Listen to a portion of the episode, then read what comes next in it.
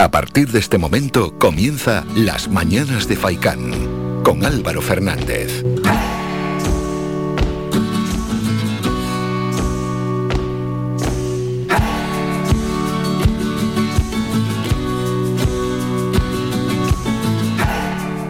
¿Qué tal? Muy buenos días y bienvenidos a las mañanas de Faikán. Viernes 17 de diciembre, que poco queda ya para que arranquen todos esos actos navideños, con la lotería de Navidad, luego el día Nochebuena, Navidad y bueno, todos los actos que ya todo el mundo conoce y que llegamos en una situación alarmante.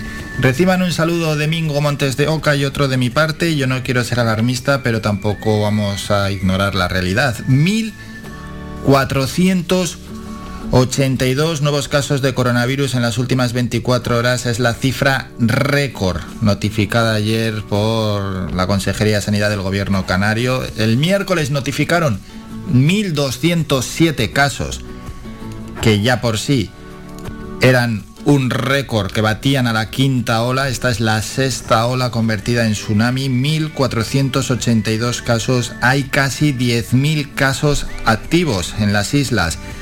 9.500 ya están en sus domicilios y bueno, pues toda aquella persona que se infecte de COVID se perderá las fiestas o parte de las fiestas navideñas, que puede ser que sea lo de menos, pero bueno, en cualquier caso también es una molestia. En 251 casos está la incidencia acumulada 7 días por cada 100.000 habitantes en Canarias y a 14 días ya en 370 casos.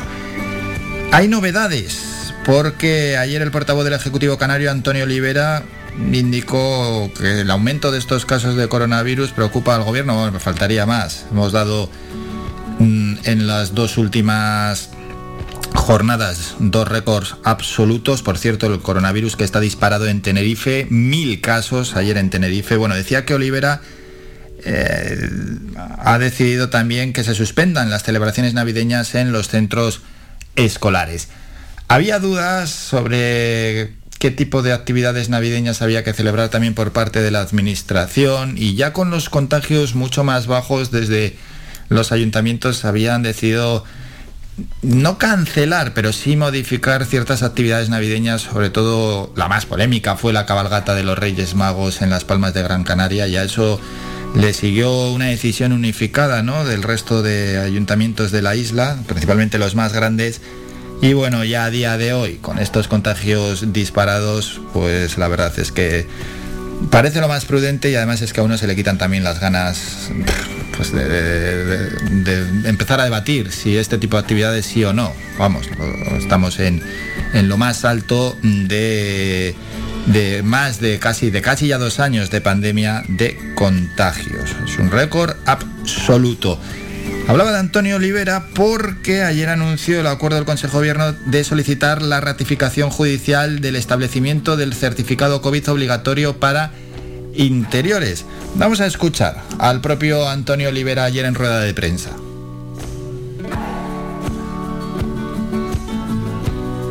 Venga, vamos a escuchar Antonio Olivera, el portavoz del Ejecutivo Canario.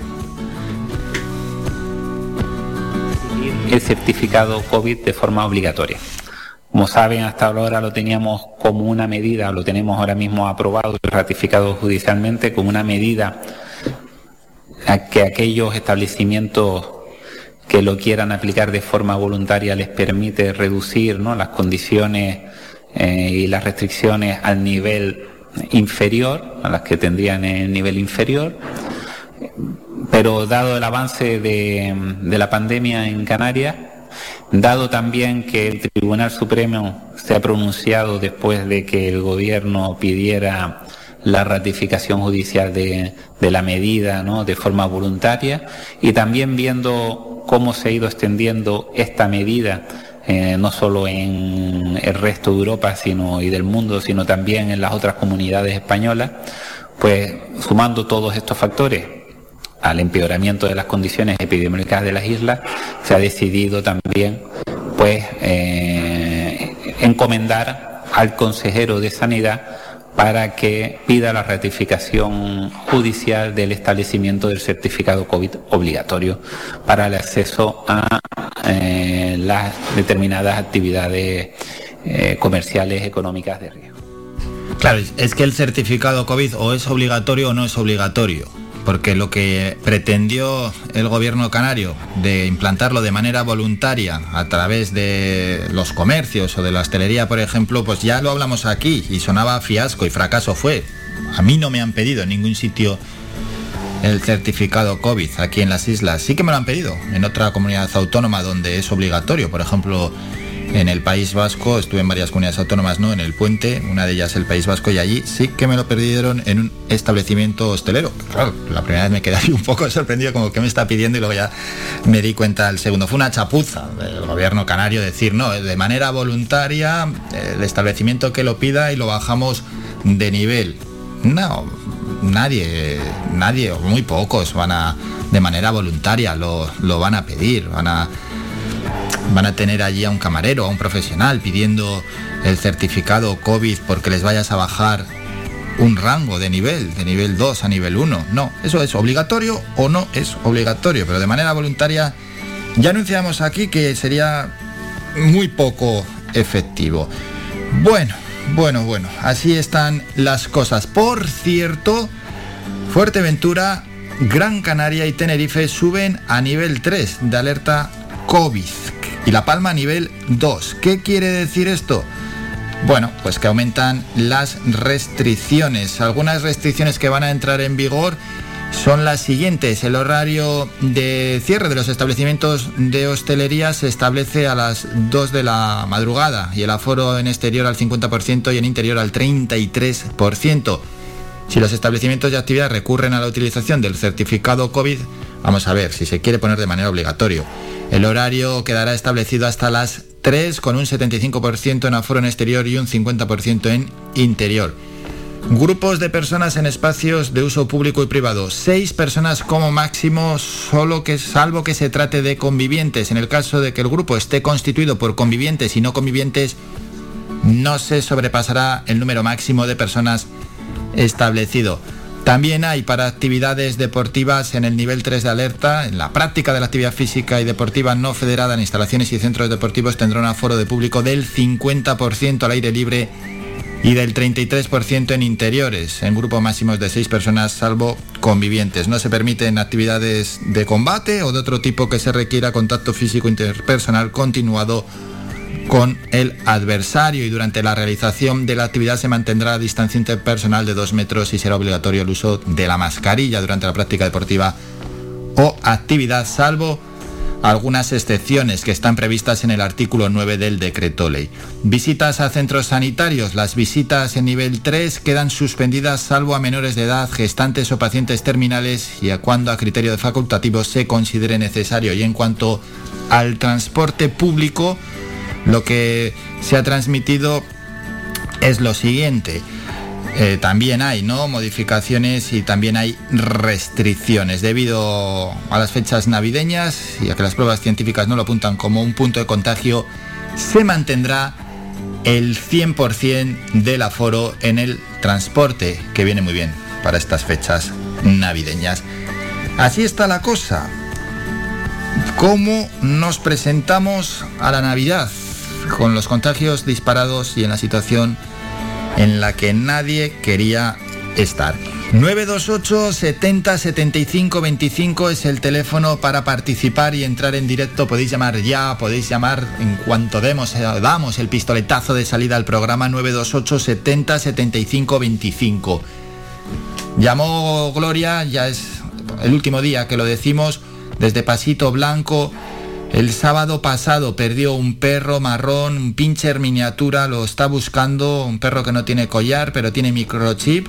Lo perdió en Pasito Blanco, lo, digo, lo decimos, es un pincher miniatura, un perro marrón. Si alguien lo ha visto por esa zona, 689-080808. Si nos puede dejar a nosotros mismos algún indicio en el WhatsApp, lo puede hacer en el 656 60 96 92. Quejas, sugerencias, opiniones, críticas. Ya, vamos a esperar alguna llamada al 928 70 75 25. Entre tanto, nos vamos a La Palma. Y hay que dar el parte volcanológico. La paralización de la actividad volcánica en Cumbre Vieja prosigue su curso y según los indicadores que aportan los sistemas de, de medición y la observación de superficie que corroboran la tendencia al agotamiento del volcán. Por lo menos desde allí están llegando noticias positivas. Los puso en rueda de prensa la directora del IGEN en Canarias, María José Blanco. Lo hizo tras la reunión diaria del PEVOLCA, en la que remarcó que hay que esperar nueve días para dar por concluida la erupción y que no es descartable un reinicio de la actividad. Señaló que en el nivel de tremor volcánico sigue un ruido de fondo y la sismicidad está en niveles muy bajos, algo superior a distancias intermedias, por cierto. Niveles muy bajos con deformaciones estables y emisión esporádica de gases, especialmente en los centros eruptivos y los jameos, según recoge el informe diario del Comité Científico. Y otro balance es el que hay 554 personas albergadas en La Palma, es una menos que en la jornada anterior, con 388 en el hotel de Fuencaliente, 73 en el de los Llanos de Aridana y 93 en el de Breña Baja, más 43 personas dependientes alojadas en centros sociosanitarios de La Palma. Y según cifras del catastro, ¿cómo varía? con las cifras que nos da el Copérnicus. Hay un total de 1.676 edificaciones afectadas, de las que 1.345 son viviendas Mientras que es que el Copérnicus casi iba al doble la cifra de edificaciones dañadas. Claro, pues 1.676 estaban en el catastro registradas, otras tantos no.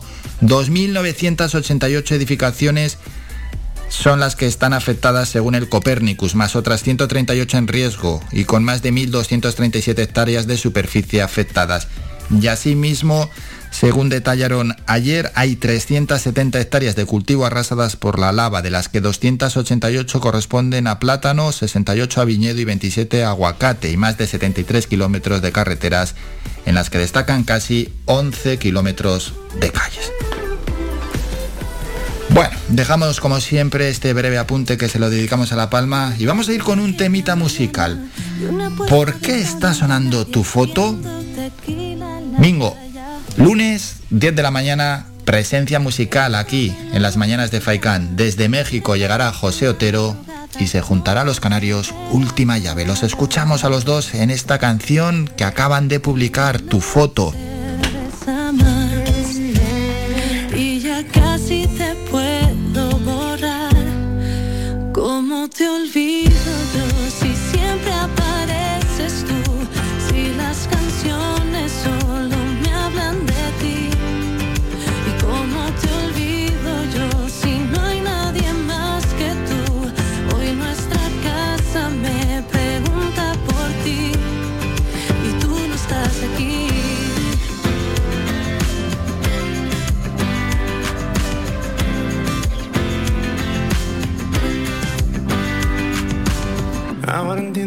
Qué tu locura se volvió casi como una cura, pero nada nos dura. Nos dura. Y quizás ese mundo perfecto solo existe dentro de mis sueños, pero a veces lo niego.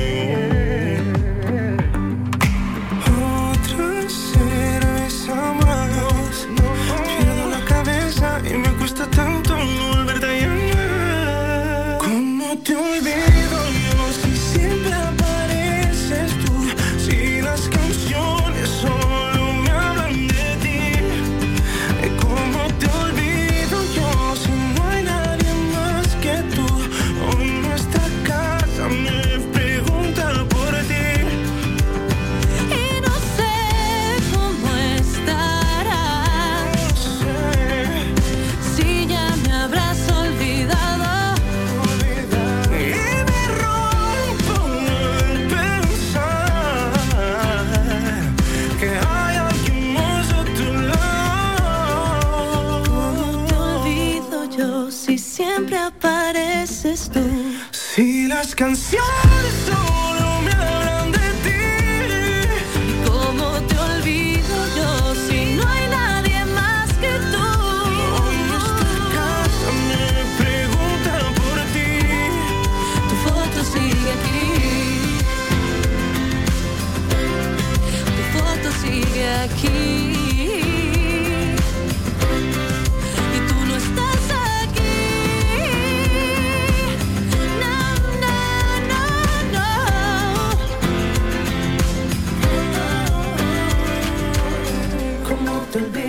José Otero y Última Llave con esta canción Tu Foto, esa unión mexicana y canaria que estarán con nosotros aquí el próximo lunes a las 10 de la mañana en directo en la radio de la música aquí, Gran Canaria, en Radio Faicán. Hacemos un descanso, nos vamos a publicidad y conocemos las temperaturas para este fin de semana, para conocer si el cielo estará más o menos despejado. Hay una previsión ¿no? de la Agencia Estatal de Meteorología que nos dice que sí, que cielos despejados para este fin de semana. Después, Vamos con Es Noticia, donde nos descubren si Cristóbal Colón estuvo en Maspalomas o no.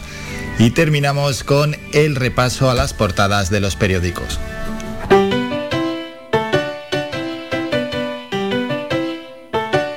Estás escuchando Faikan Red de emisoras Gran Canaria. Sintonízanos en Las Palmas 91.4. Faikan Red de emisoras. Somos gente. Somos radio.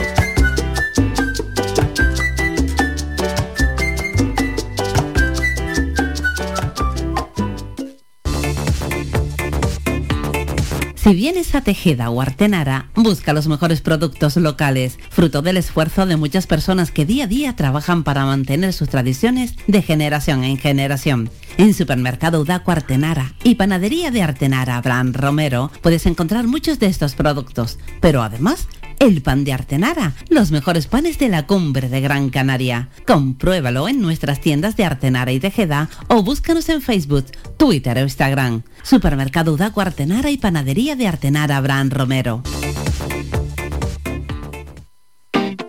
Padel Nuestro llega a Gran Canaria, tu tienda especializada de pádel donde encontrarás todo lo que necesitas y el mejor asesoramiento profesional. Te esperamos en calle Fondos de Segura número 23 en Siete Palmas, frente al Estadio de la Unión Deportiva Las Palmas. Hacemos envíos a todas las islas. No te quedes sin tu material de pádel. Síguenos en Facebook e Instagram. Padel Nuestro Las Palmas, para estar al tanto de todas las novedades. Te esperamos.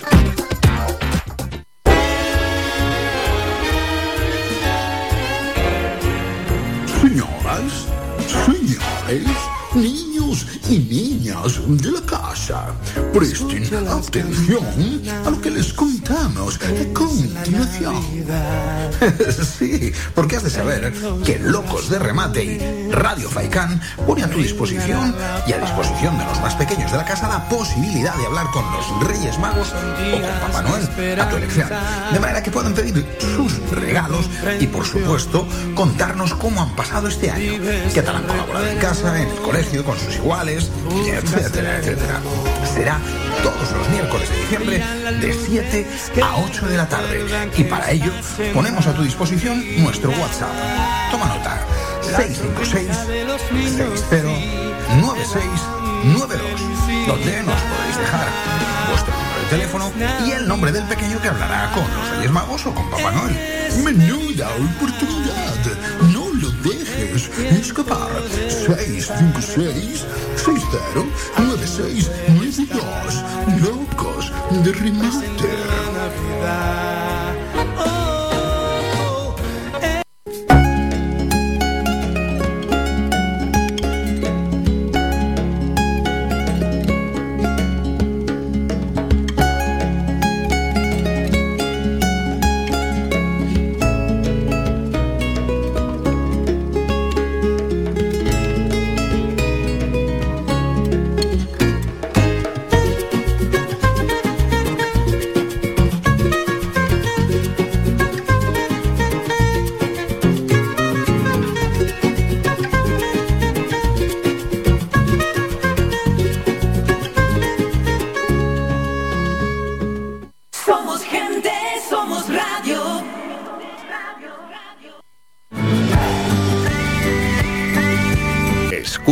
Las Mañanas de Faicán con Álvaro Fernández.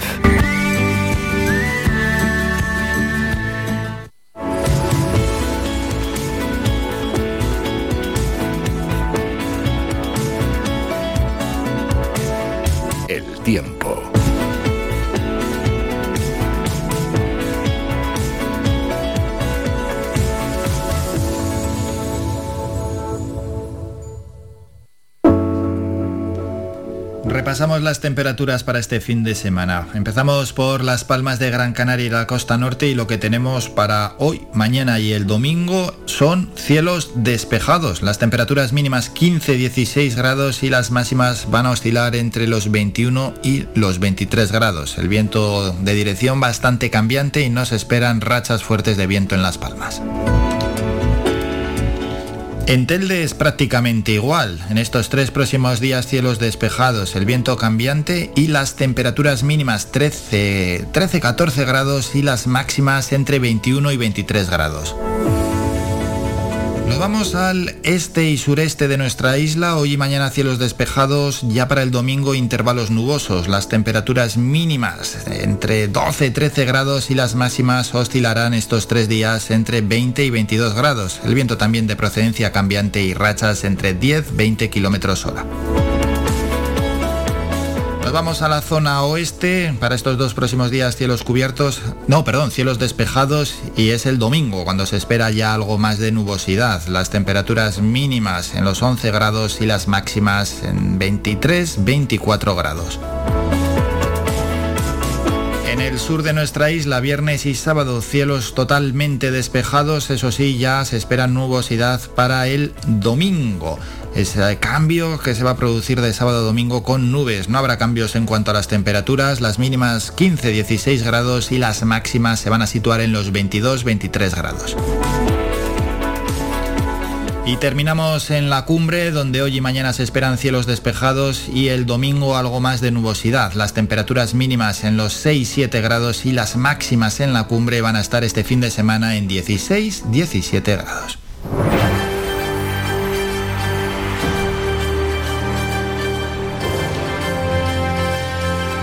Noticia.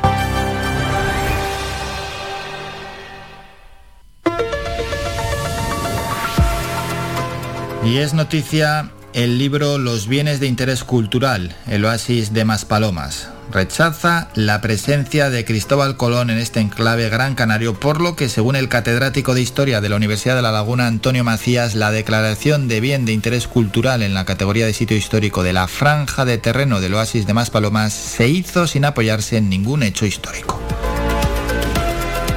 Publicación fue presentada ayer jueves por el presidente de la Real Sociedad Económica de Amigos del País de Gran Canaria, Tomás Van del Valle Sotomayor, y recoge las conclusiones del primer seminario dedicado a la responsabilidad patrimonial de la Administración en la legislación cultural y su gestión, y cuenta con diversos artículos de expertos en la materia. Por su parte, Antonio Macías, que es el coordinador del libro, junto a Luciano Parejo y Guillermo Morales, Entiende que dicha declaración se hizo con una invención por parte de unos autores que señalaron que de allí tomó agua y leña Cristóbal Colón en su cuarto viaje a América. En este sentido, Macías apuntó que la sentencia de la Sala de lo Contencioso Administrativo del Tribunal Superior de Justicia de Canarias del 11 de julio de 2017, que anuló el decreto del Gobierno Autonómico que desestimaba la declaración de Vic en la categoría de sitio histórico, es un error asegura este historiador, porque no hay ningún fundamento histórico que demuestre la presencia de Cristóbal Colón en ese lugar. Momento ya para el repaso a las, a las, portadas de los periódicos. Vamos a comenzar con El País. En la foto de portada, ocho actores del mismo film en la carrera de los Goya y son concretamente de El Buen Patrón. Titular, la Omicron se extiende por rapidez por España y por Europa. Un 30% de los contagios en hospitales de Madrid ya se deben a la variante. Los expertos advierten de que la exposición de casos llevará a más mortandad. Seguimos, Castells en ABC dimite tras fracasar su ley universitaria. Muy discutido por rectores, alumnos y sindicatos, alega problemas de salud y será sustituido por el exconcejal de Cultura y Educación de Colau, Joan Subirats. En el mundo, la foto de portada cercanía a la espera de la reforma laboral y se ve a la ministra Díaz junto con el presidente de la COE, Antonio Garamendi, en la foto de portada y además muy juntos. El BCE reducirá la compra de deuda española un 60% en 2022. La estimación es pasar gradualmente de los 100.000 millones de media anual a 40.000. El gobierno tendrá que ajustar las cuentas públicas para disminuir la necesidad de endeudamiento. Y vamos con la razón en la foto de portada estudiantes independentistas manifestándose ayer en Barcelona contra la ley Castells. Aragonés blinda la inmersión en catalán con inspectores educativos. Ordena la supervisión en las clases para que se imparta tal y como está fijado. Titular de La Razón, los socios de Sánchez aprietan contra la vuelta de Juan Carlos. Ministros vaticinan la aparición de nuevas informaciones que retrasarían su posible regreso. El gobierno y la Casa Real tienen miedo a que le pudiera suceder algo estando fuera de España. Vamos con los periódicos más cercanos. Canarias 7 en la foto, golf de gala y figuras en Badama. Se ve a Rafa Cabrera que recibe de manos del presidente de la Federación Nacional de Golf, Gonzalo Escarlata, la Copa, es que está muy pequeño esto, la Copa del Open de España que conquistó en octubre, casi no se veía las letras que han puesto en la foto de portada. Canarias pide ahora el certificado COVID obligatorio ante el descontrol de contagios. Tenerife y Gran Canaria suben esta noche a nivel 3, nuevo récord. No hay que olvidar que Fuerteventura también sube, 1.482 casos y los británicos cancelan, qué mala noticia, hasta el 40% de sus viajes a las islas. El día la opinión de Tenerife, seis personas como máximo en las reuniones de Navidad, 40% de aforo en los interiores. Los colegios se quedan sin fiestas navideñas. Canarias pide el aval judicial para el certificado COVID obligatorio, 65 casos de la variante Omicron en Tenerife. La provincia, vamos con la provincia.es. Tienen estos momentos que la expansión de la Omicron obliga a limitar los comensales en Navidad. Los eventos de empresas cuadruplican la venta de test de antígenos en las islas. La Universidad de Las Palmas de Gran Canaria desarrolla un sistema para predecir la cifra de nuevos contagios de COVID y el bulo que pudo colapsar la línea telefónica COVID en Canarias. Y terminamos con los deportivos. Marca, se ve la sexta ola, ataca al Madrid, a los jugadores del Madrid en un rondo y todos los que han dado positivos. De Asensio, Rodrigo, Bey, Lunin se suman a los de Modric y Marcelo hoy a las siete y media. Valquirias contra Guerreras, la semifinal del Mundial de Balonmano Femenino. Noruega, España. La COVID golpea al Madrid, dice el diario AS. Rodrigo Asensio, Bailey Lunin se unen a los positivos de Modric y Marcelo. Davide, hijo y asistente de Ancelotti, también está contagiado. Y terminamos con Mundo Deportivo. Clave, Fair Play. La renovación de Dembélé dejaría más margen de masa salarial para hacer posible el fichaje de Ferran Torres. La negociación entre Barça y Manchester City avanza y el traspaso del delantero al Camp está un poco más cerca. Bueno, pues así han llegado hoy, en este viernes 17 de diciembre, las portadas de los periódicos. Nos vamos a publicidad, hacemos un descanso, regresamos con el primer boletín informativo y las noticias de ámbito más cercana y después hablamos con Agustín Arencibia, el concejal de Seguridad Ciudadana y Administración Municipal en Telde. Vamos a conocer la labor ambiental que realiza la Policía Verde en Telde en defensa del medio ambiente y del control de los vertidos de escombros y residuos y por el cual recibieron un reconocimiento del Cabildo de Gran Canaria.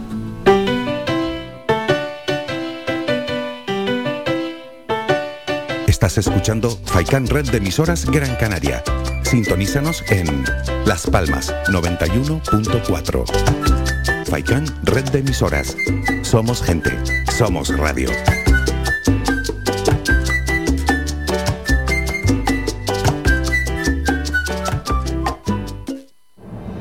De cada isla, cercana, independiente, comprometida y nuestra. Así es, mírame Televisión de las Islas Canarias. ¿Quieres ahorrarte tiempo y molestias en esa mudanza que te trae de cabeza? Descubre lo que Mudanzas Moreno puede hacer por ti. Somos especialistas en mudanzas locales, nacionales e internacionales. Llevamos lo que quieras, donde quieras y de la manera que quieras, con eficacia, seguridad y rapidez. Llámanos al teléfono gratuito 900 104 575 900 104 575 y pide tu presupuesto sin compromiso. Mudanzas Moreno, tu empresa de confianza. Bingo Avenida, Bingo Triana, Bingo Gran París, Bingo La Ciel y Bingo Arucas han reabierto ya sus puertas con mayores premios y primas especiales vuelven con medidas de seguridad e higiene contra el COVID-19. Disponemos de aparcamiento vigilado y servicio de cafetería para nuestros clientes. Vende Bilingo y prueba suerte. Te esperamos. Juega de forma responsable. El abuso puede provocar ludopatía. Prohibido a menores de 18 años. Somos gente, somos radio.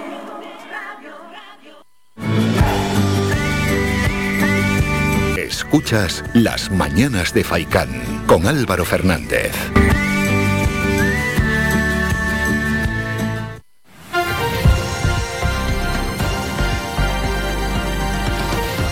Noticias.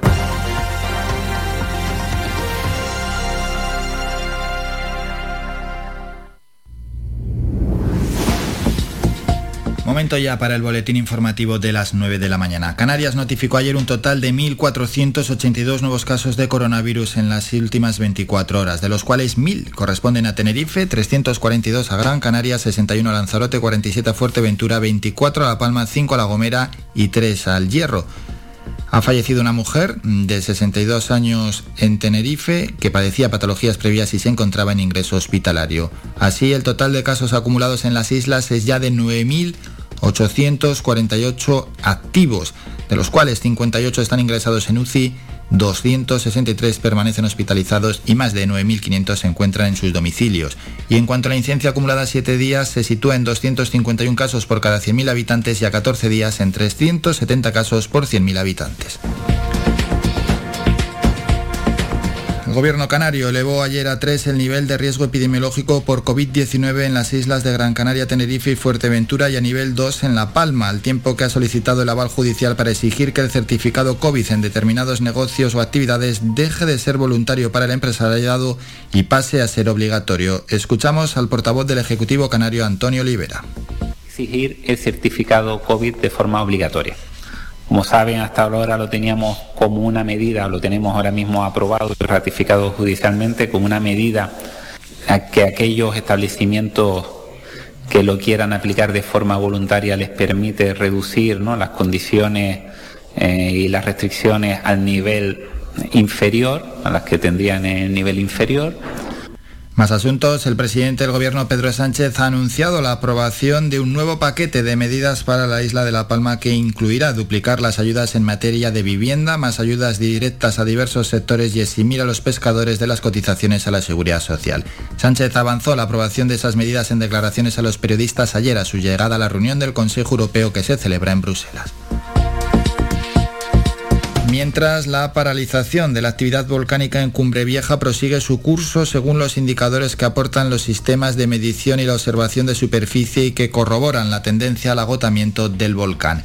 Así lo expuso ayer en rueda de prensa la directora del IGN en Canarias, María José Blanco, tras la reunión diaria del PEVOLCA, en la que ha remarcado que hay que esperar nueve días para dar por concluida la erupción y que no es descartable un reinicio de la actividad. Señaló ayer que el nivel del tremor volcánico sigue en ruido de fondo y la sismicidad está en niveles muy bajos, algo superior a distancias intermedias, y también con deformaciones estables y emisión esporádica de gases, especialmente en los centros eruptivos y los jameos, según recoge el informe diario del Comité Científico. Y continúa el drama migratorio. Dos nuevos rescates realizados esta noche en el Hierro y Fuerteventura y la llegada de una patera a una playa del sur de Gran Canaria elevan a más de 330 los inmigrantes que han llegado en las últimas horas a Canarias a bordo de seis embarcaciones, entre ellos al menos cinco niños, según datos facilitados por los servicios de socorro. Terminamos con la información más cercana, regresamos a las 10 con un nuevo boletín informativo. Faikan, red de emisoras. Somos gente, somos radio. Vamos con más protagonistas y saludamos a Agustín Arencibia, concejal de Seguridad Ciudadana y Administración Municipal en Telde, y es que queremos conocer la labor ambiental que realiza la Policía Verde aquí en el municipio y que lo hace en defensa del medio ambiente y también de ese control de vertidos de escombros y residuos y por lo que, por cierto, ha recibido un reconocimiento del Cabildo de Gran Canaria. Concejal, buenos días. Hola, muy buenos días. Bueno, hay que hablar de ese reconocimiento y también explicar para el que no, no lo conozca la Policía Verde qué es.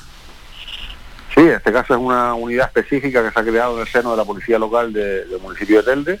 Eh, en el año 2017 fue cuando se creó y en tan corto espacio de tiempo, apenas cuatro años de, funcionamiento, pues los resultados de su de su labor ya están siendo palpables. Se han generado multitud de, de sancionadores, se ha identificado a muchos infractores de la, la normativa vigente y se ha conseguido que se restituya al estado original eh, multitud de espacios naturales o, y barrancos, incluso eh, zonas urbanas, donde se habían realizado vertidos de distinto tipo por, de forma completamente irregular y, y saltándose eh, las más mínimas normas de, de comportamiento cívico. Bueno, pues cuatro años ya de trabajo donde se han visto esos resultados y donde ya en el año 2017 pues hacía totalmente necesario contar con una policía verde, ¿no? Sí, claro, se detectó la, esa necesidad. En este caso fue el compañero Juan Martel quien ostentaba la, la responsabilidad de la policía local y con, la, con el entusiasmo de, de los miembros de esta unidad, que son do- do- dos miembros, Leandro y Rosendo, que, están formados y tienen esa especial sensibilidad con, todo lo que se refiere al, medio ambiente, pues apoyó esta, esta iniciativa y, creo que, ha sido ha sido un acierto absoluto. Eh, este año se ha visto reforzada esa unidad con, con la dotación de un vehículo todoterreno que le permite el, llegar a, a lugares que hasta ahora lo tenían más complicados eh, y, poder, y poder hacer más efectiva su labor si cabe. Una labor efectiva, pero que aún así, al, al tener Telde, pues un territorio extenso, es difícil de controlar, aún así los vertidos ¿eh? ilegales. Sí, Telde es un municipio complejo, son 102 kilómetros cuadrados con, con núcleos poblacionales y espacios naturales desde la costa hasta la cumbre y, y tener con, con- con los mm, escasos recursos que tenemos, eh, en este caso de, de número de efectivos en la policía local, poder cubrir eh, vigilando toda, toda esa superficie es bastante complicado, pero con, con la profesionalidad de, los policías y, y el entusiasmo de sobre todo de los que componen esta unidad, pues se está tratando de hacer una, una labor, yo entiendo que más que digna, y que esperemos que sea reforzada en los próximos años con la incorporación de nuevos efectivos. Sí, y donde uno de...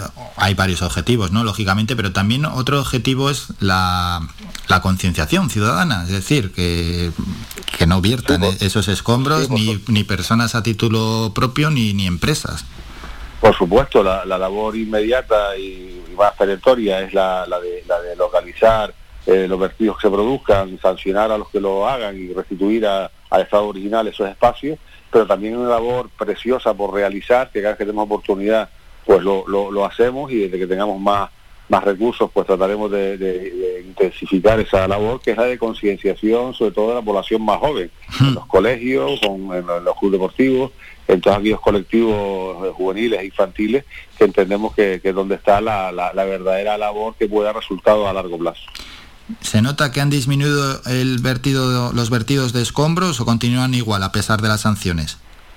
No, eh, eh, sí se nota una mejoría importante, todavía no es el resultado que nosotros queremos, que es que, que no haya ningún tipo de vertidos en nuestro municipio, y, pero, pero sí que se nota ya que la gente, que, quienes- los, infractores saben que, se está vigilando, que se está tratando de poner fotos a estos desmanes que estaban realizando, y, y incluso la, la, la concienciación por parte de la población en general de que ya existe una herramienta para luchar contra esta lacra hace que, que se haya incrementado también el número de, de denuncias y avisos por parte de la ciudadanía cuando detecta un, un caso de este tipo para poder nosotros actuar con la, con la mayor celeridad y, y eficacia posible. Está bien, no, no podemos pedir a la ciudadanía que haga de policía, pero sí que podemos pedir que colabore, claro. Por supuesto que cada vez que detecte que hay un vertido en algún lugar determinado o, o incluso si puede en algún momento pues, identificar a- y basarnos en la información, pues nosotros actuaremos en consecuencia como no puede ser de otra manera. Eso es. Y bueno, a su disposición tienen eh, lugares como un punto limpio para dejar este tipo de vertidos, ¿verdad?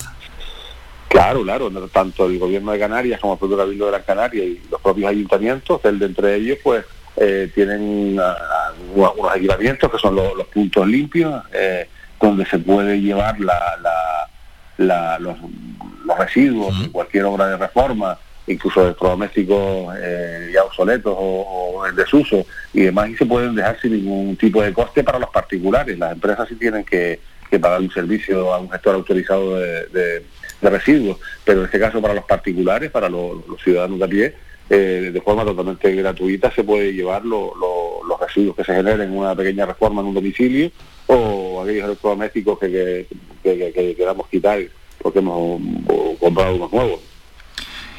¿Es muy alto el coste para las empresas para que al final tiendan a vertirlo en el, en el medio natural? Yo entiendo que no, porque de hecho cuando, cuando las empresas constructoras eh, realizan un presupuesto y, facturan la, la, realización de dichas obras, incluyen dentro del desglose de, su, de ese presupuesto la, la, el, el, coste de la, de la gestión de esos residuos, con lo cual al final lo paga el, el, el cliente. La cuestión es que, y, y, estoy convencido de que la inmensa mayoría de las empresas son responsables serias sí. y lo hacen adecuadamente, pero siempre está la picaresca de alguno que quiere aprovechar y, y tener un beneficio extra, no generándose ingresos por parte del cliente y no y no el gasto en, a la hora de, gestionar el residuo y esos son los, a los que hay que perseguir y sancionar.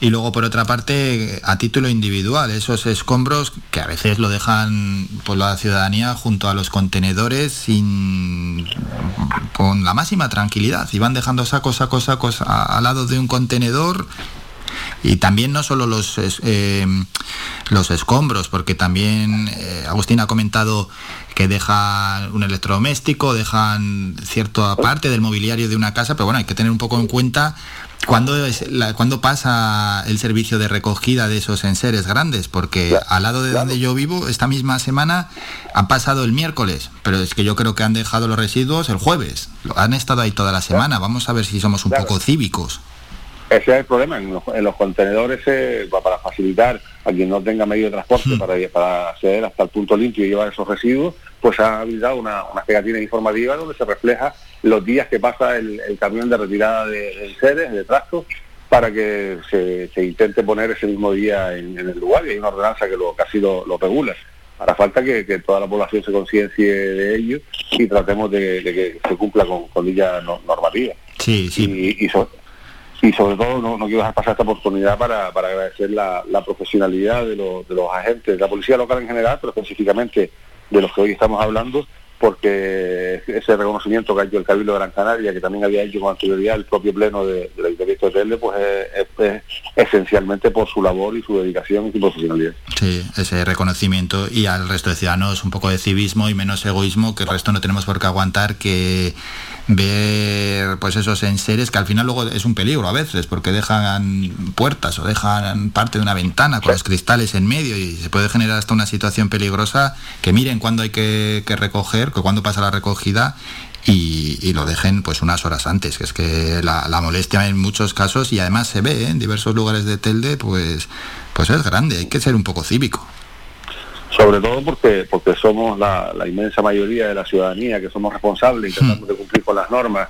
y hacer las cosas adecuadamente, los que sufrimos ese desmán de, de, de unos pocos que tan tan llamativo es y tan y tan, y tan mala imagen da de, de, de, nuestro municipio en este caso o de cualquier otro lugar donde se depositen esos esos restos, esos escombros, esos electrodomésticos viejos eh, sin ningún tipo de orden ni control. Sí, y ya una última pregunta, que nos quedan escasos días para que llegue el año 2022. ¿Cómo se presenta para la concejalía ese año?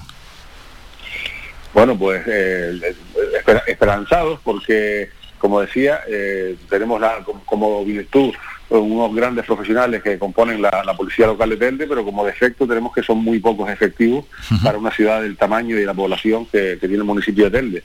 Ahora mismo está en proceso por parte de la Concejalía de Recursos Humanos que dirige la compañera Celeste López, se está en proceso de la, del, del, proceso selectivo de 33 nuevos agentes que entiendo que van a suponer un, una, un refuerzo importante para la policía local y que podamos ser, si cabe, aún más efectivos en nuestra gestión tanto de seguridad ciudadana como, como en este caso lo que estamos hablando hoy, de tratar de, la, de divulgar la importancia de, de, del medio ambiente y perseguir a aquellos que no, que no tienen el más mínimo respeto por las normas de las que nos hemos dotado.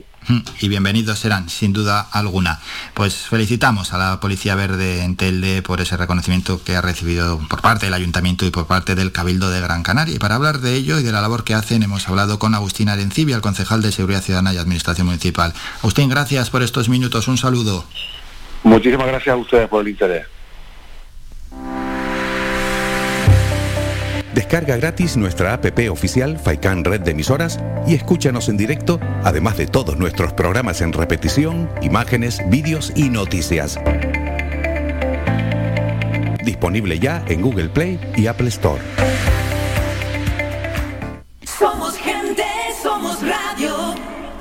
Y volvemos a pedir, no queremos ser muy pesados, pero algo de civismo y pensar también en los demás a la hora de dejar residuos, a la hora de dejar utensilios de, que tienen en su casa, que son grandes, que pueden ser electrodomésticos, pues hay que dejarlos unas horas antes de que pase el camión de recogida, ¿no? Mismamente donde yo vivo esta semana es que era un escándalo ver los contenedores. Si es que lo han dejado, si pasa el miércoles, lo dejaron el jueves, una semana allí, todo lleno de sacos, de escombro, de, puertas, de un electrodoméstico, y es que alguno llega y ¡tas! y lo tira ahí como de, de, mala gana. Parece que lo tira a posta para que se rompa. No, no, no, no, ¿eh? Que aquí convivimos todos y hay que ser un poco cívicos y hay que, hay que pensar también en los demás y no en solo uno mismo. Y si, y si te pone que la recogida es el miércoles, pues unas horas antes. Y si lo quieres quitar porque no vete a saber por qué motivo lo, quieres quitar días antes, pues ya que lo estás moviendo, llévalo directamente al punto limpio. Vamos a hacer un descanso, nos vamos a publicidad y a la vuelta en esta primera hora de programa seguimos informando. Lo vamos a hacer de manera digital, es decir, primero con el kiosco digital y el periodista Juan Cruz Peña, que nos trae toda la información de los principales medios digitales de nuestro país y luego nos vamos a ir a Twitter.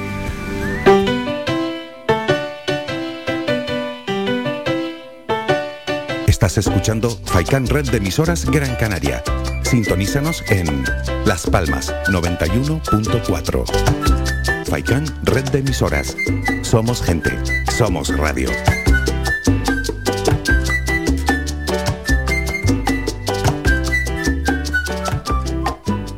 Jingle bells, jingle bells.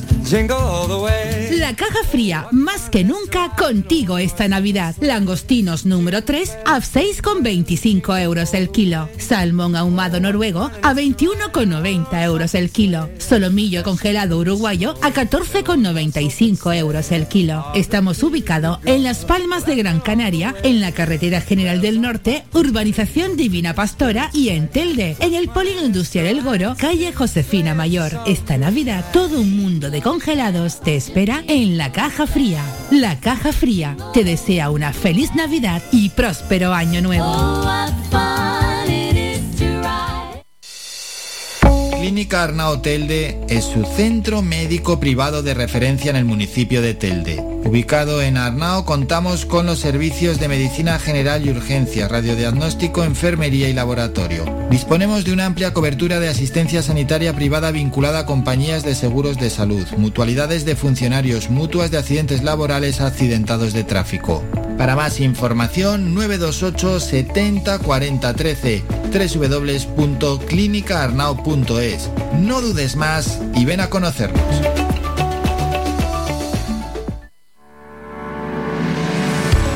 Para cuidar de tu salud y de tu bienestar, elige Ortopedia Mejorando Telde. Realizamos estudio biomecánico de la pisada, plantillas ortopédicas y deportivas, fisioterapia, rehabilitación de suelo pélvico, alquiler de sillas, grúas, andadores y camas, asesoramiento en tienda de todo tipo de productos ortopédicos, prótesis y órtesis. Tenemos taller propio y servicio de transporte. Estamos en la calle Pitágoras número 16, El Calero, Telde, frente al Centro de Salud El Calero, abiertos de lunes a viernes de 8 y media de la mañana a 8 de la tarde sin cerrar al mediodía. Contáctanos en los teléfonos 928 09 3098 y 618 24 24 92 y visita nuestra página web mejorandoortopedia.com. Ven a conocernos y con el código Mejorando Telde tendrás un 20% de descuento en todos nuestros servicios.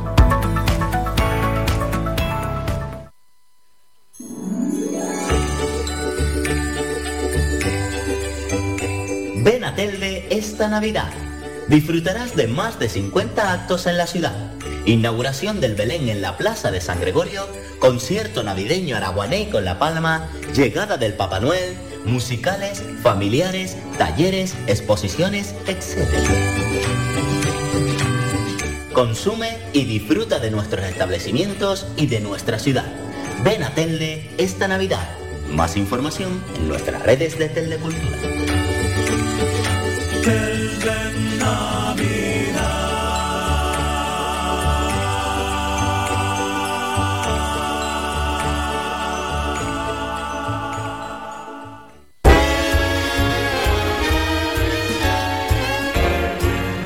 Señoras, señores, niños y niñas de la casa. Presten atención a lo que les contamos a continuación.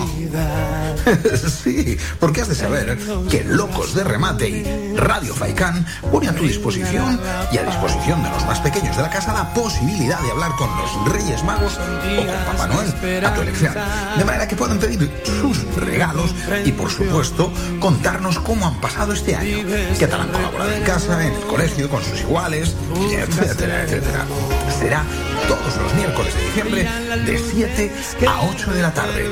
Y para ello ponemos a tu disposición nuestro WhatsApp. Toma nota. 656 60 9692 donde nos podéis dejar vuestro número de teléfono y el nombre del pequeño que hablará con los Reyes Magos o con Papá Noel. Menuda oportunidad. Dejes escapar. 656 60 9692 Locos de remate.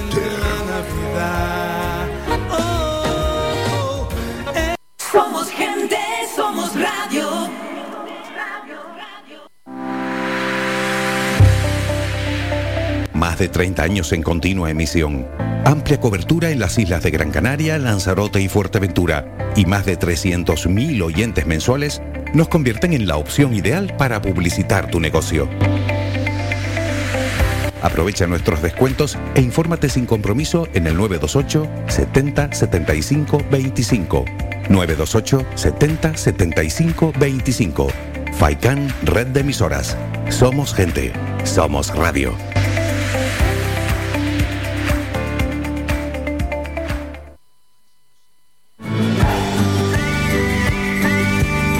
Escuchas Las Mañanas de Faicán con Álvaro Fernández.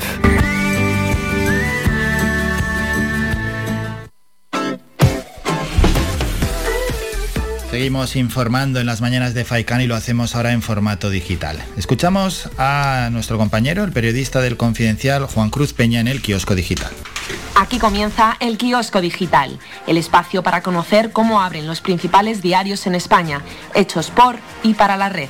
Con Juan Cruz Peña. Hola, ¿qué tal? Saludos y bienvenidos. Hoy es viernes, hoy es 17 de diciembre de 2021 y comenzamos ya. Vamos con la apertura de El Confidencial. La Unión Europea cuestiona los decretos para bajar la luz del gobierno y pide explicaciones a Calviño. La Comisión Europea envió hace unas semanas una carta a Calviño y Rivera. En la misiva, Timmermans y Vestager exigen información adicional sobre las medidas que aprobó el Consejo de Ministros porque observan que se restringe el libre mercado y existe el riesgo de falsear la competencia. Así abre el diario.es. La saturación de la atención primaria amenaza con dejar sin control casos de la sexta ola. La dificultad para conseguir cita en algunos centros ante la sobrecarga de los sanitarios genera el peligro de que los casos pasen inadvertidos, diagnosticados con test caseros o privados, pero sin seguimiento y sin figurar en las estadísticas. Así abre el español. Colau radicaliza al gobierno usando su cuota para colocar a Subirats. El nuevo ministro de los comunes tiene un perfil mucho más político. Votó el 1 de octubre y defiende el referéndum de autodeterminación de Cataluña. Saltamos a la apertura de público. Sánchez dice que no se ha consultado al gobierno sobre el regreso del rey emérito, al que pide que dé explicaciones. El presidente sobre el caso Canet. Las sentencias se cumplen, pero vamos a trabajar por la convivencia en las aulas. Seguimos con la información.com. Moncloa frena el Fondo Verde de Rivera para no agravar la crisis del transporte. El gobierno está decidido a bajar varias marchas en la tramitación del proyecto estrella de la vicepresidenta tercera para costear las renovables, una operación con la que pretendía rebajar hasta el 13% la factura de la luz en cinco años. Nos vamos a Voz Populi. Juan Carlos I pagará su vivienda y el Estado costeará los escoltas. Casa Real sigue descartando Zarzuela como lugar de residencia pese a la existencia del emérito y el gobierno quiere evitar polémicas por los gastos de su regreso. ¿Con qué abre Infolibre? El gobierno incumple el plazo para proteger por ley a los alertadores de corrupción. Los 27 tenían hasta el viernes para trasladar a su ordenamiento jurídico la directiva comunitaria sobre whistleblowers que recibió luz verde hace un par de años. La portada deportiva de Sport You. España se verá las caras con Portugal, Suiza y la República Checa en la UEFA Nations League. La suerte ha sonreído a España en el sorteo de la UEFA Nations League. La actualidad para los internautas en Meneame. Por la noticia más destacada es del país.com, los secretos de la estructura básica de la vida desvelados por la inteligencia artificial, descubrimiento científico del año. A veces es fácil llenarse la boca con expresiones como santo grial, paso de gigante o descubrimiento concepto revolucionario al hablar de un logro científico, pero cuando se trata de revelar la forma de las proteínas con la sencillez de quien busca algo en Google, esas palabras encajan como un guante. Este año se ha confirmado que la inteligencia artificial es capaz de adivinar la estructura de estos motores básicos de la vida, las proteínas, una de las claves fundamentales de la biología. Cerramos con la frase del día de proverbia.net. Pues hoy viernes 17 de diciembre de 2021 es una frase que nos habla de filosofía. Existe el destino, la fatalidad y el azar, lo imprevisible y por otro lado lo que ya está determinado. Entonces, como hay azar y como hay destino, filosofemos, la dijo Séneca, filósofo latino del siglo I antes de Cristo. Pues hasta aquí esto ha sido todo lo más destacado por la prensa digital en España a primera hora del día. Mañana estaremos de nuevo aquí contigo a la misma hora. Hasta entonces, recibe un cordial saludo de Juan Cruz Peña y que pases un buen día. Un saludo, adiós. Trending Topic.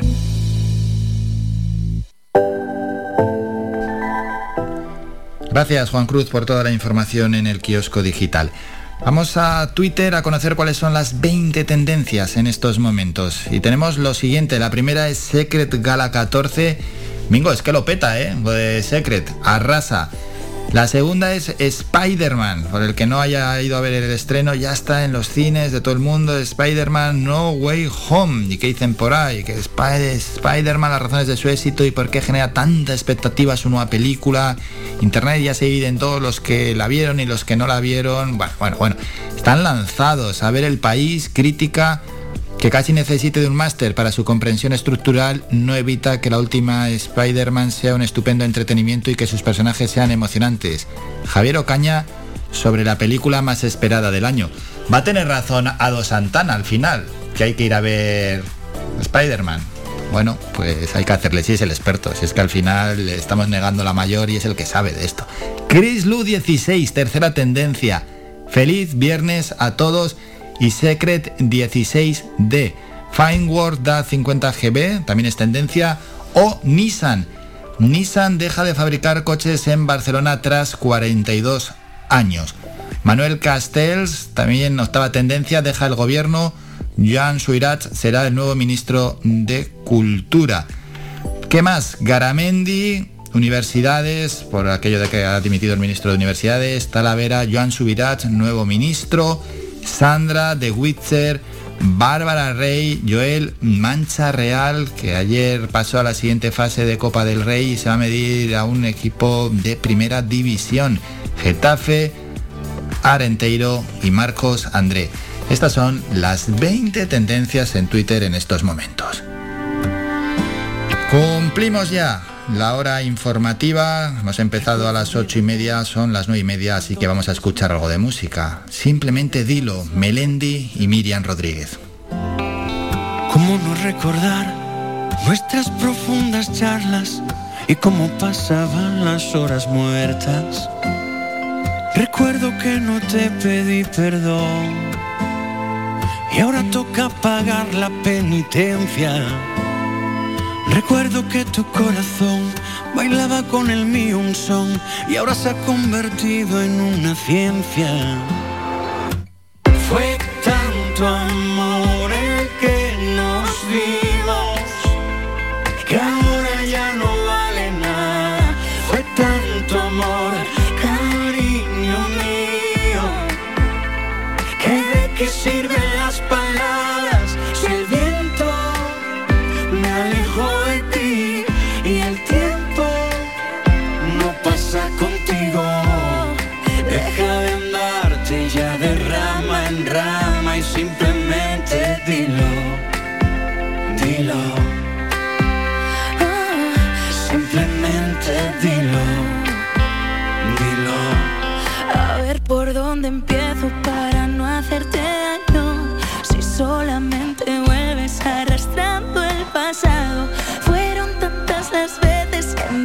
dejaste de lado y me encontré de frente con tus pasos borrados.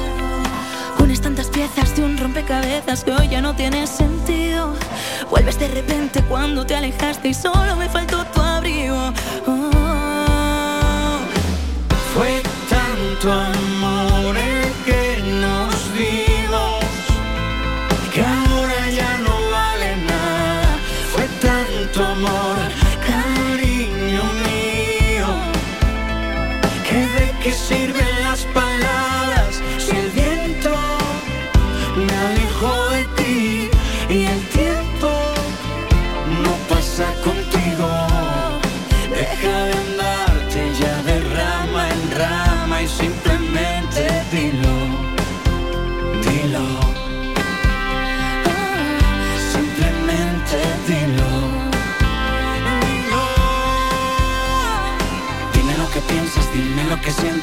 lo que tú has vivido. Para que te entienda, porque hace ya tiempo parecemos enemigos. Dime dónde nos perdimos. Lo que sabes hace tiempo, simplemente dilo. Dime lo que piensas, dime lo que sientes, dime lo que tú has vivido. Para que te entienda, porque hace ya tiempo parecemos enemigos. Dime dónde nos perdimos. Lo que sabes tiempo, simplemente dilo. Simplemente dilo.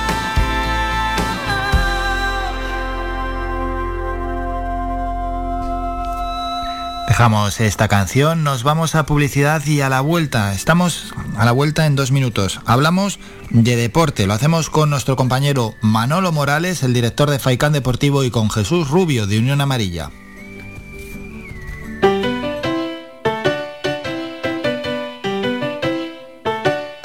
Estás escuchando Faikan Red de emisoras Gran Canaria. Sintonízanos en Las Palmas 91.4. Faikan Red de emisoras. Somos gente. Somos radio.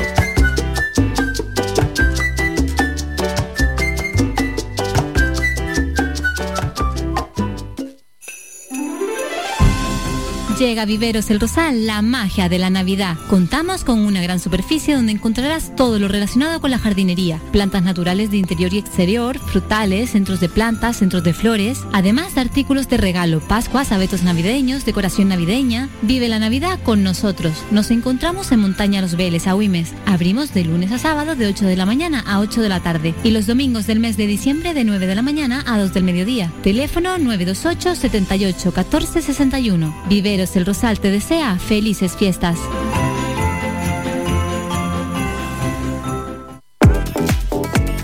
A cualquier hora y para cualquier problema, llegan los coches amarillos. Llega Desatascos Jumbo 928 230265. Desatascos domésticos industriales y de redes ayuntamientos. Vaciado de pozos, achique de agua, aljibes o por lluvias. Tratamiento de legionela. Trabajos en todo tipo de embarcaciones. 638 748 731. Limpiezas de choque y localización de arquetas ocultas. Más de 34 años sin descanso. 24 horas sin excepción. 928 230265. Pioneros en limpieza de estanques y redes heredades de agua. No contrate intermediarios. Llámenos directo y ahorre tiempo y dinero. 638 748 731. Somos gente, somos radio.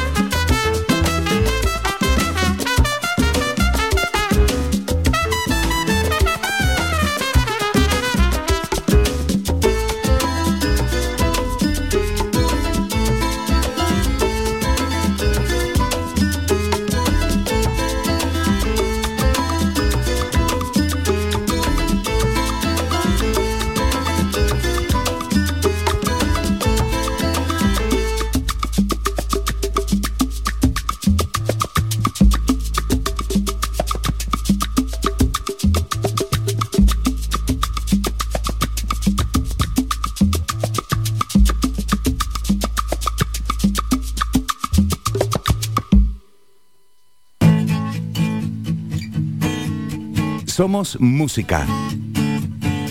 Somos información. Somos entretenimiento. Somos vida. Somos Radio Faikán. Somos gente. Somos radio.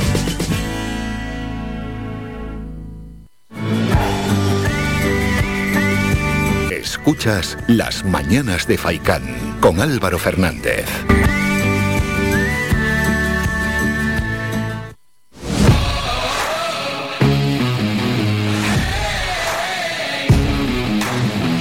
Actualidad deportiva.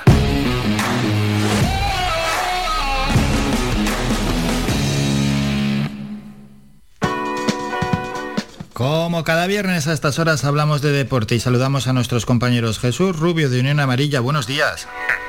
Muy buenos días, Álvaro. ¿Qué tal? Realmente bien. Se te escucha mejor, ¿eh? ¿Has recuperado algo? Sí, sí, ya mejorando, Álvaro. Ay, ay, bien, bien, nos alegramos. Y Manolo Morales, el director de Faicán Deportivo. Manolo, buenos días. ¿Qué tal Álvaro? Muy buenos días. Saludos a todos y a todas. Bueno, Manolo, mañana partido 5 y cuarto Las Palmas Eibar. Efectivamente, la Sociedad Deportiva Eibar que viajó ayer de- desde Tenerife a Gran Canaria, donde por cierto su técnico Garitano va a comparecer hoy a las 11 de la mañana, dará rueda de prensa y posteriormente a las 12 del mediodía en las instalaciones de la Unión Deportiva Las Palmas entrenará cara al partido de, mañana. Viene revitalizado el, el Eibar después de eliminar al Club Deportivo Tenerife y la Unión Deportiva Las Palmas que viene de, de perder. Ya esto es historia y ahora hay que pensar, Álvaro, en cerrar de la mejor manera posible la primera vuelta de la competición. Las Palmas tiene tres puntos por encima del séptimo clasificado. Hay varios equipos hasta tres con 28 puntos y el partido de mañana se nos antoja fundamental ganarlo para terminar la primera vuelta entre los elegidos para jugar el playoff por ascender a primera división la próxima temporada. Va a ser un partido muy, muy complicado porque el Eibar este año está demostrando ser un firme candidato a volver a primera división. Eh, 14 incorporaciones ha hecho el, el Eibar, le costó arrancar en el campeonato, pero desde luego que ya metió la directa y es un equipo muy difícil de batir. Sin duda alguna, sin duda alguna. El Eibar, el equipo armero, pues un gran equipo que va a- al Estadio Gran Canaria. Veremos a ver el partido cómo se desarrolla. Primer análisis, el de Manolo Morales. Jesús, ¿cómo lo ves?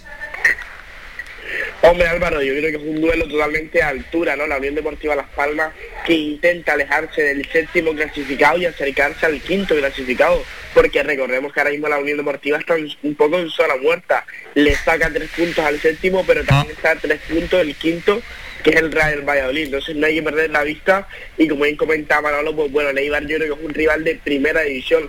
Los refuerzos han sido de acuerdo a la categoría y así lo ha demostrado el tiempo, que le costó, es cierto que le costó adaptarse, pero ya ahora mismo el equipo está funcionando como si nada. Es un Eibar que fuera de casa sí es cierto que le cuesta conseguir la victoria, han sido solo tres victorias fuera de casa, la última contra el Tenerife, se le dan muy bien las islas al Eibar porque ya le sacó la victoria al Tenerife tanto en Liga como en Copa, entonces esperemos que la Unión Deportiva Las Palmas pueda frenar esa racha del Eibar y cortarla con una victoria del equipo Gran Canario que sería sobre todo una muy buena noticia para terminar esta primera vuelta que tantas alegrías y decepciones nos ha dejado. Y bueno, Manolo, el partido de Copa ya es historia, pero siempre, como cualquier acto deportivo, nos deja alguna reflexión y a veces se pueden sacar de las palabras que llegan de dentro del vestuario y en este caso que mejor, que el propio Pepe Mel, que se le notó algo dis- disgustado después del partido frente al Valladolid con, con ciertos jugadores, como casi casi ya diciendo directamente que algunos no dan ni la talla. Hay una cosa clara, Álvaro. Eh, yo diría que fuera de casa no dan la talla ni el equipo A titular ni el equipo B, porque los datos son dantescos de, de la Unión de- Deportiva. Para un equipo que quiera ascender es impresentable que solamente haya ganado un partido en esta primera vuelta. Eso es una cosa que tiene que hacérselo mirar la, la Unión Deportiva Las Palmas cara a la segunda parte de la competición, si al final del ejercicio quiere estar entre los elegidos para luchar por estar en, en primera división. Pero evidentemente hay futbolistas que no han dado la talla, eh, no hay que ser muy inteligentes, alguno va a tener que salir en calidad de, de cedido, eh, será lo más probable, eh, porque obviamente tienen contrato en, en vigor, porque no hay cama para tanta gente. Ten en cuenta que Alberto Moleiro y Sergi Cardona tendrán ficha profesional a partir del mes de, de enero, ya no hay fichas disponibles y si Las Palmas quiere incorporar a uno o dos futbolistas, pues blanco y en botella, alguno va a tener que salir. Vamos a ver la martingala que va a ser la Unión Deportiva Las Palmas, deportivamente hablando, para arreglar esta situación, ¿no? Porque el míster ha pedido eh, refuerzos, ya en su día dijo que quería un sustituto para Sergio Ruiz y todo apunta que a lo mejor se podría también eh, incorporar a un delantero que pueda jugar también por banda, que sea un jugador polivalente. En cualquier caso, eh, vamos a ver cómo arregla toda esta situación la, la Unión Deportiva en el Sí, porque mes de enero. parece Manolo zonas claves para reforzar, ¿no? Al final, cuando hay bajas, por ejemplo, en Fulu, ya que el primer caso que has comentado, la primera situación, que en cuanto ya hay una baja, claro, sumada a la de Sergio Ruiz, al final se nota. Sí, hombre, claro que se nota, eh, eh, y sobre todo la baja de Enfulu, ¿no? Cuando mejor estaba, el hombre que le daba eh, el sostén al, al equipo, y eso que Fabio ha- cumplió, yo creo que el Gran Canario eh, cumplió, evidentemente, al igual que el Ayodis, ¿no? Que han tomado esa, esa responsabilidad, y por lo menos estos dos futbolistas, yo creo que sí que han aprovechado muy bien su, su oportunidad, ¿no? Porque la verdad que Fabio ha hecho un magnífico trabajo también ahí, que no es fácil, por, por delante de la defensa, lo tenía muy complicado después de la ausencia de, de Enfulu, pero hombre, yo te digo una cosa, Álvaro, eh, Las Palmas tiene buenos futbolistas, a mí me dices que cuánto hay que fichar, yo ficharía muchos más, pero bueno, eso es una opinión muy, muy particular porque creo que Las Palmas para ascender de categoría necesita todavía muchas más mimbres, esa es una opinión muy, muy particular, sobre todo en el fondo de armario, ¿no? Ves a equipos como el Almería, hasta el propio Tenerife, el, el Eibar, el Real Valladolid, y qué quieres que te diga, yo sí he hecho en falta una unidad B de la Unión Deportiva más competitiva, ¿no? Porque evidentemente hay buenos futbolistas, pero no solo con buenos futbolistas se asciende. Para ascender de categoría hay que ser un equipo. Y ahí es donde está la asignatura de, la Unión Deportiva Las Palmas, ¿no? que yo diría que es un problema secular en los últimos, en los últimos años, ¿no? que no termina de, arrancar como bloque. Eso es. Bueno, pues ahí está el mercado de invierno. Hay que hilar fino siempre. No es fácil, ¿no? Adquirir jugadores que luego puedan rendir en la segunda parte de la temporada, pero ahí está ya abierto ese mercado de invierno de cara, pues para poder fichar y poder dar de baja a algún jugador. Y Jesús, otro asunto que hemos comentado también a menudo en el programa es este tríptico que ya empieza con los partidos de Eibar, Tenerife, Almería. Hombre Álvaro, yo creo que es el momento de la verdad de esta Unión Deportiva Las Palmas. Ya ha tenido prácticamente toda la vuelta para formar Pepe Mel un equipo y es el momento de la verdad. Ahora es donde hay, hay que dar la cara y demostrar que de verdad queremos estar mínimo entre los seis clasificados a finales de temporada. Son partidos sobre todo muy duros. Recordemos que el Tenerife, aparte de por lo que dio la clasificación, es un partido que el sentimiento le da un plus. Entonces yo creo que la Unión Deportiva Las Palmas llegó el momento y sobre todo el gran problema es que la pregunta es, ¿está preparado el equipo para este momento? Es cierto que parece que un Fulo y Pejiño ya podrán contar para PPM a partir del derby, pero la verdad que el equipo ahora mismo está en un momento de duda que no tengo yo muy claro si es el mejor momento hasta ahora de la temporada para que el equipo afronte esos partidos, pero sobre todo con la vuelta de Jonathan Viera después de estar indispuesto contra la Morellete contra el Valladolid y su regreso contra el espero que vuelva liderando el equipo como de costumbre no- nos tiene nos tiene perplejados sobre el césped y sobre todo que la Unión Deportiva Las Palmas recupere y demuestre que quiere estar a final de temporada en la parte alta de la clasificación. Bueno, y dos apuntes más sobre este partido. Manolo, enfermería, el once inicial, ¿a dónde apunta?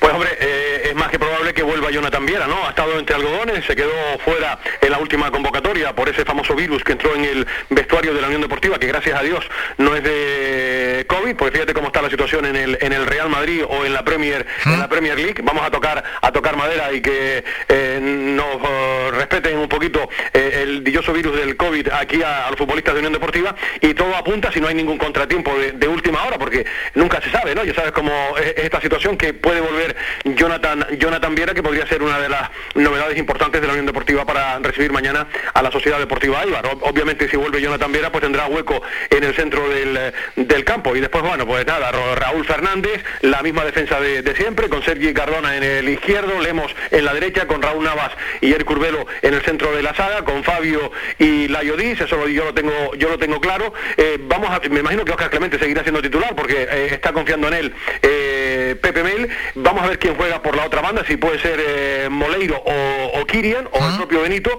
Jonathan Viera estará en el enganche y arriba GC. Por ahí pueden ir los tiros, ¿no? Cara al partido de, de mañana. Ah, que quedan ya unas horas. Jesús, vamos con la porra. ¿Cómo lo ves? Las Palmas Eibar.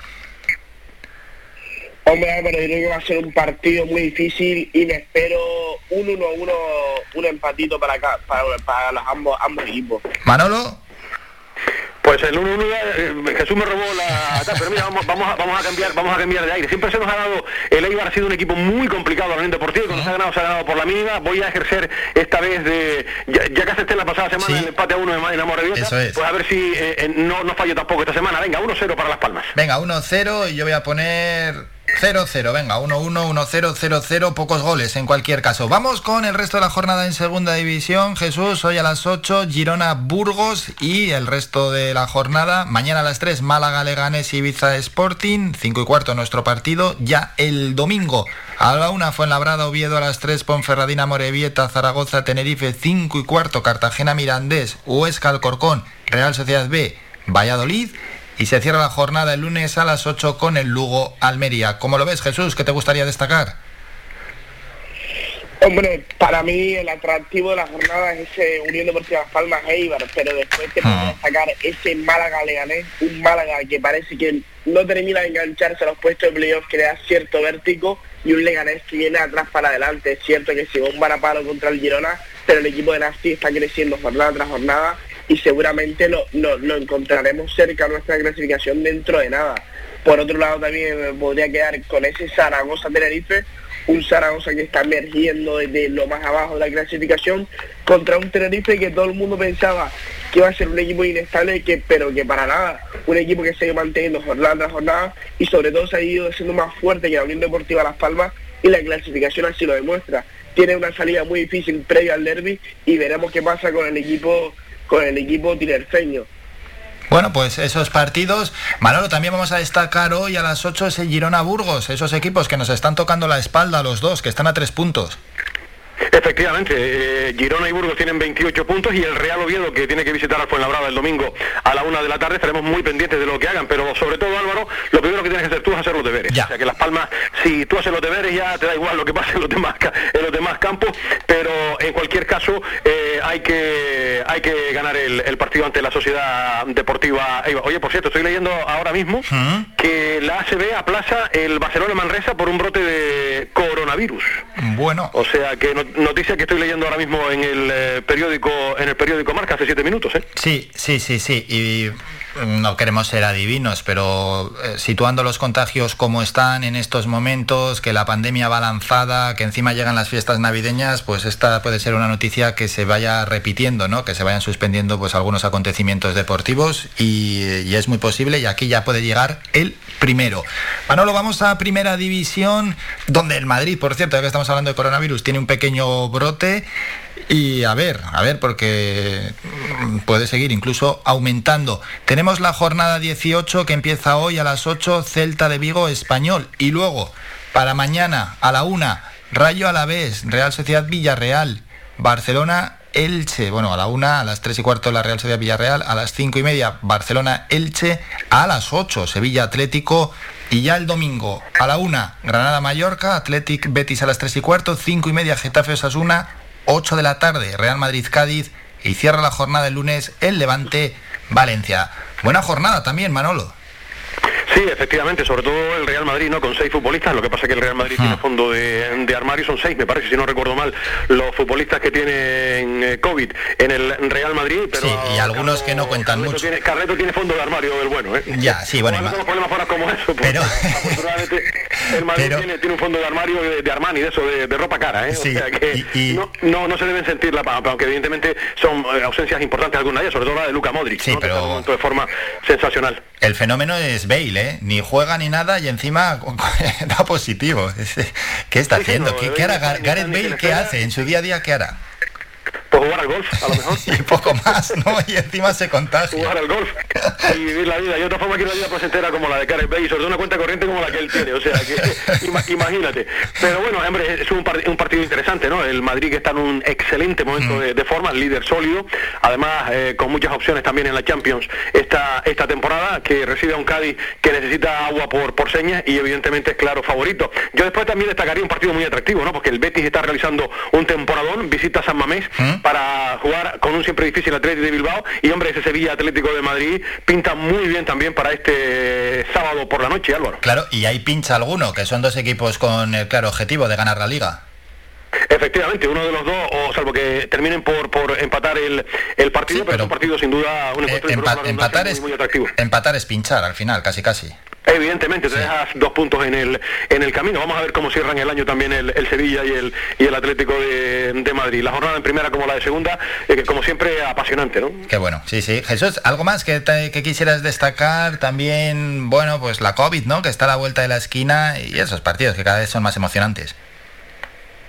Exacto Álvaro, yo creo que sobre todo también destaca muchísimo ese Real Sociedad Villarreal, un partido siempre súper atractivo, dos modelos de juego súper vistosos en esta liga, que nunca nos defraude tanto Imanol Alguacil por un lado como Emery por el otro. Son dos equipos que es cierto que el Villarreal este año le ha costado un poquito más, pero la Real Sociedad aquí está tocando la puerta de la Champions League y sobre todo está haciendo un fútbol muy muy vistoso y está buscando esa posición aprovechando que el Barcelona parece que este año no va a estar en la lucha por los puestos de Champions por ahora, sino que está ahora mismo en otra lucha. Sí, y ahora Manolo, Jesús que ha sacado a relucir al Barcelona, vamos a anunciar lo siguiente. Eh, juega el Barça en casa en el Camp Nou mañana a las cinco y media frente al Elche y luego el martes a las ocho y media tiene que jugar ese ese partido aplazado frente al Sevilla. El Barça al final es que solo le vale ganar.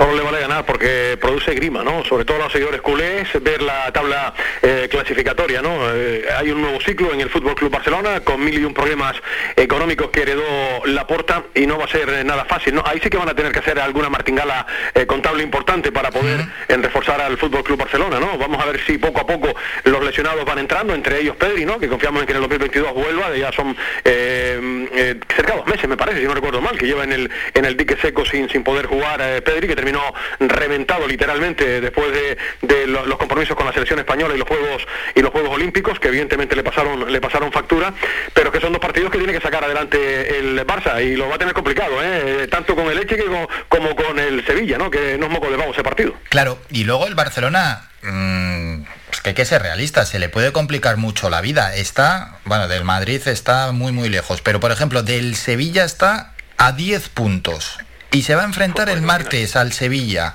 En caso de perder, si todo continúa igual, porque bueno, entre medias hay una jornada, el Sevilla juega frente al Atlético y el Barça Leche, pero bueno, en cualquier caso son 10 puntos. Si te gana el Sevilla es que se te va también muy lejos y al final ya son dos equipos lejos y entre medias el Betis, el Atlético, la Real Sociedad, incluso bueno el Valencia, ¿no? que puede resurgir. Mm, Si sigue, si no da un golpe de timón rápido el Barça es que se le puede complicar ir a la Liga de Campeones el año que viene.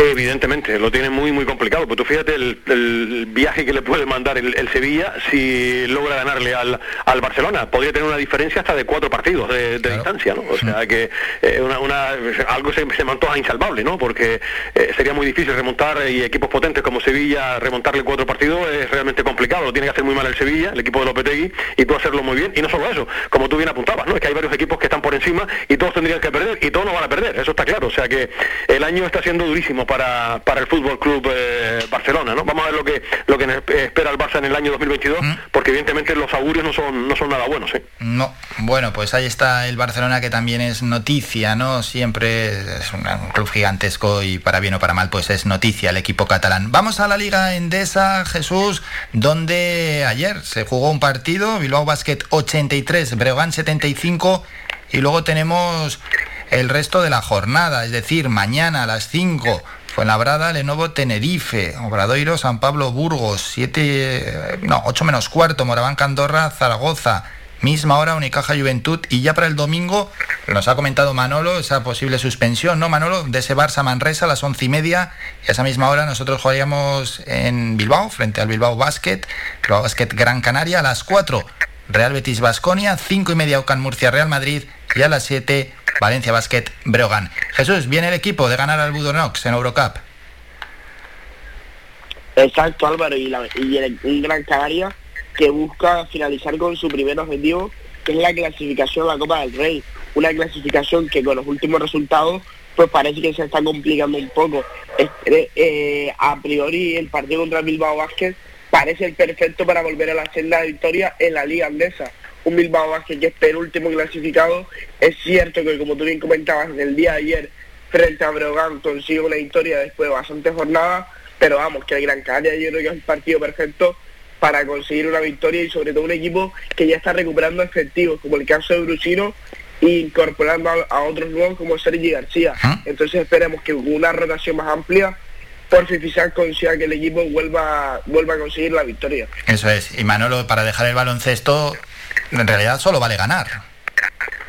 Vale ganar ante un equipo que no está atravesando por su mejor momento, el Bilbao Basket, efectivamente, tres victorias y nueve derrotas, eh, está decimoséptimo penúltimo en, en la tabla clasificatoria, como decía Jesús, se nos ha complicado la vida, ¿no? Todo hacía pensar que el Gran Canaria no iba a tener ningún problema para jugar la, la Copa, estar ya noveno y mm, habida cuenta de los últimos resultados, te ha complicado la vida. Hoy, por cierto, hablará su entrenador, Porfi Fisac, y será presentado Sergi García con el director deportivo del Gran Canaria, Willy Villar, en un acto que tendrá lugar hoy en el pabellón Gran Canaria Arena Álvaro, para la presentación del nuevo base del Club Baloncesto Gran Canaria, Sergi García, que desde aquí deseamos ya toda clase de, éxito. Ya pasó el preceptivo reconocimiento médico y ya se ha ejercitado con los que son sus nuevos compañeros. Pues ojalá, ojalá en, el periodo que Albisi está lesionado, esos dos meses pueda rendir de la mejor manera. Estaremos at- atentos también a lo que haga. Y nos vamos a despedir, Manolo, recordando que hoy a las 2 de la tarde vuelve Faikán Deportivo con toda la información, opinión y análisis que tenemos para hoy y ya de cara al fin de semana, claro.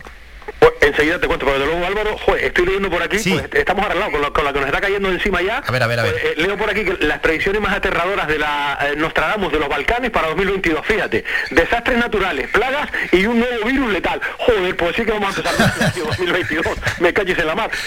A mí ya no me... Con perdón.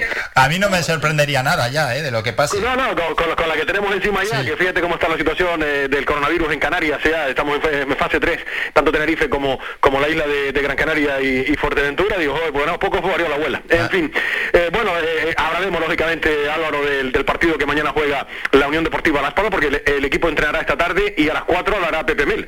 Eh, por lo tanto, no, no podremos escuchar hoy esa rueda de prensa del, del entrenador porque va a ser en horario eh, vespertino. Eh, hablaremos de, de ese encuentro, como siempre, con José Ramón eh, Navarro.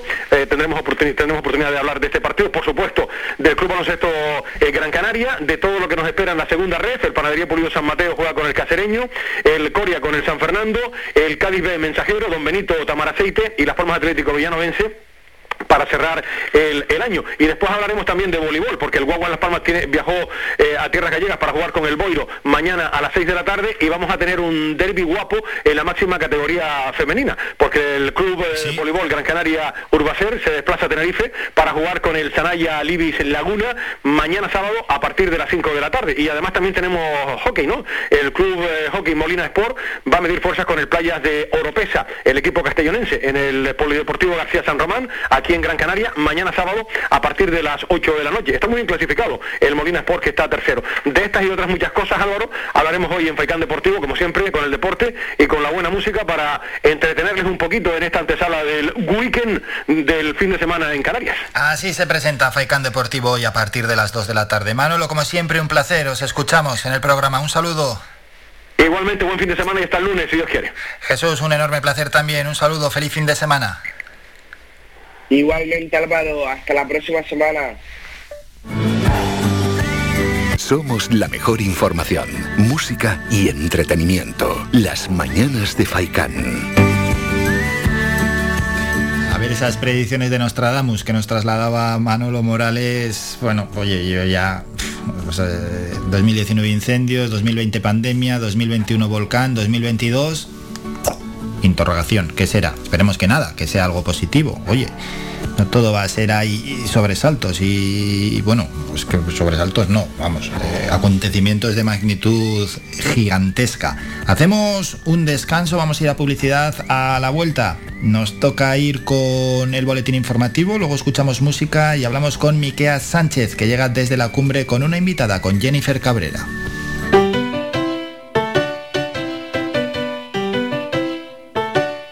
Estás escuchando Faikan Red de emisoras Gran Canaria.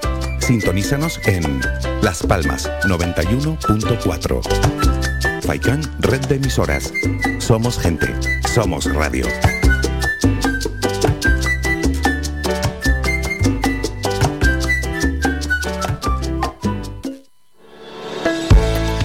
A viernes a la una de la tarde en Radio Faicán hablamos de salud con el doctor Vázquez. Te ofrece claves y consejos para una vida más saludable. Y todo el año, las 24 horas del día te atienden el teléfono 644 92 91 90. Recuerda 644 92 91 90. Para más información visita joseluisvázquez.es o escribe a info arroba joseluisvázquez.es. Estará encantado de atenderte. Y no lo olvides, Dextrosis con Demanosa y bayas de arándano te ayuda a combatir las infecciones del tracto urinario.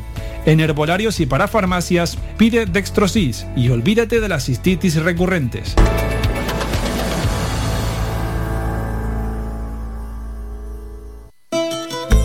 Ven al Guachinche en Agüimes. Disfruta de la terraza más grande del este de Gran Canaria, abierto de miércoles a domingo. El Guachinche en Agüimes, junto a la piscina municipal. Si aún no has probado nuestro bichillo lagunero, no tienes perdón de Dios. Especialistas en gastronomía antigua canaria. Ven al Guachinche a conocer el patrimonio canario a través de la receta de Doña Luisa. Costillas con piña, papas negras, atún de romería y muchas deliciosas recetas más. Teléfonos para reservas 626 20 18 72. Recuerda, ahora el Guachincha en Agüimes, junto a la piscina municipal. Disfruta de lo nuestro. Clínica Arnao Telde es su centro médico privado de referencia en el municipio de Telde. Ubicado en Arnao contamos con los servicios de medicina general y urgencia, radiodiagnóstico, enfermería y laboratorio. Disponemos de una amplia cobertura de asistencia sanitaria privada vinculada a compañías de seguros de salud, mutualidades de funcionarios, mutuas de accidentes laborales accidentados de tráfico.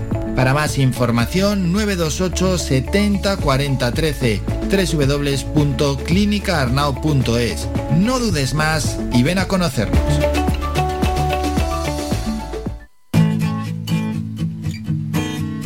Somos música. Somos información. Somos entretenimiento. Somos vida. Somos Radio Faicán. Somos gente. Somos radio. Somos gente, somos radio.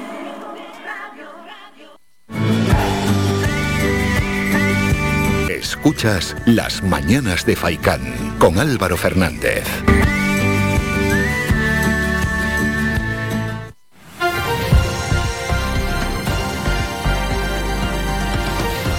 Noticias.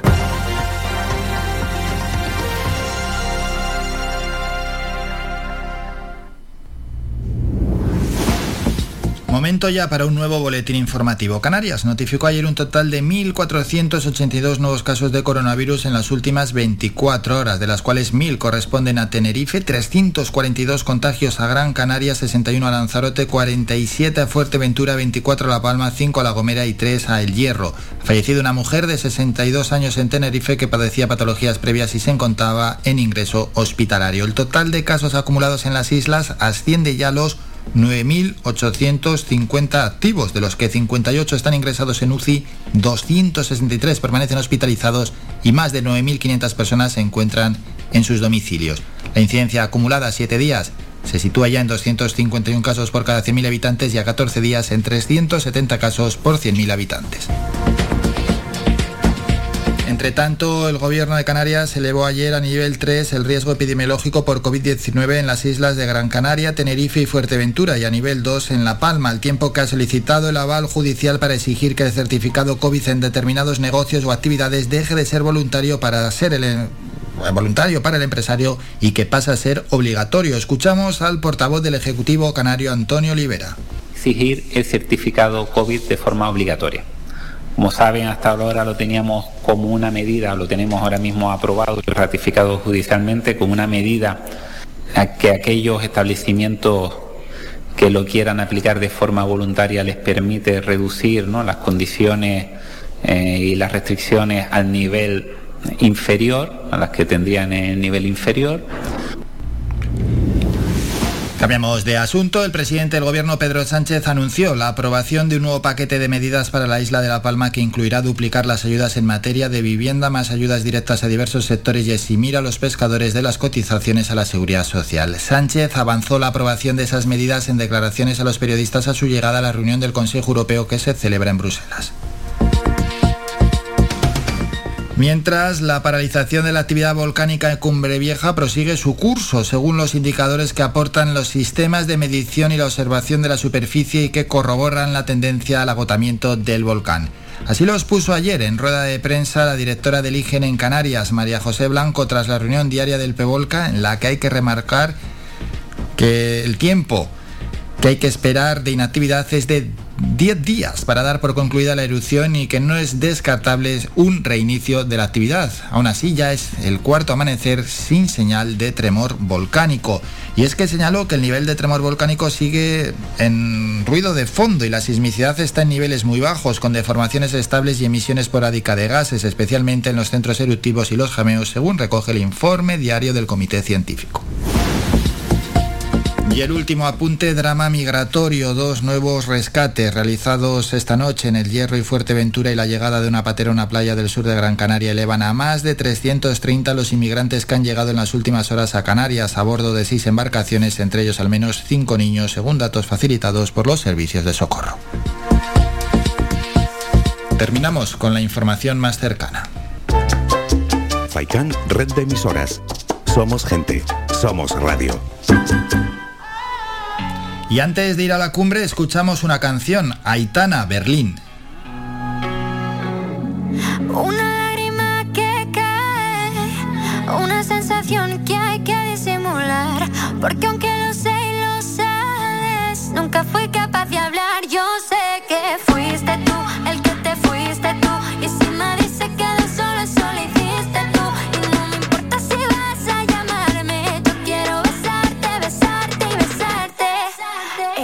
no sé qué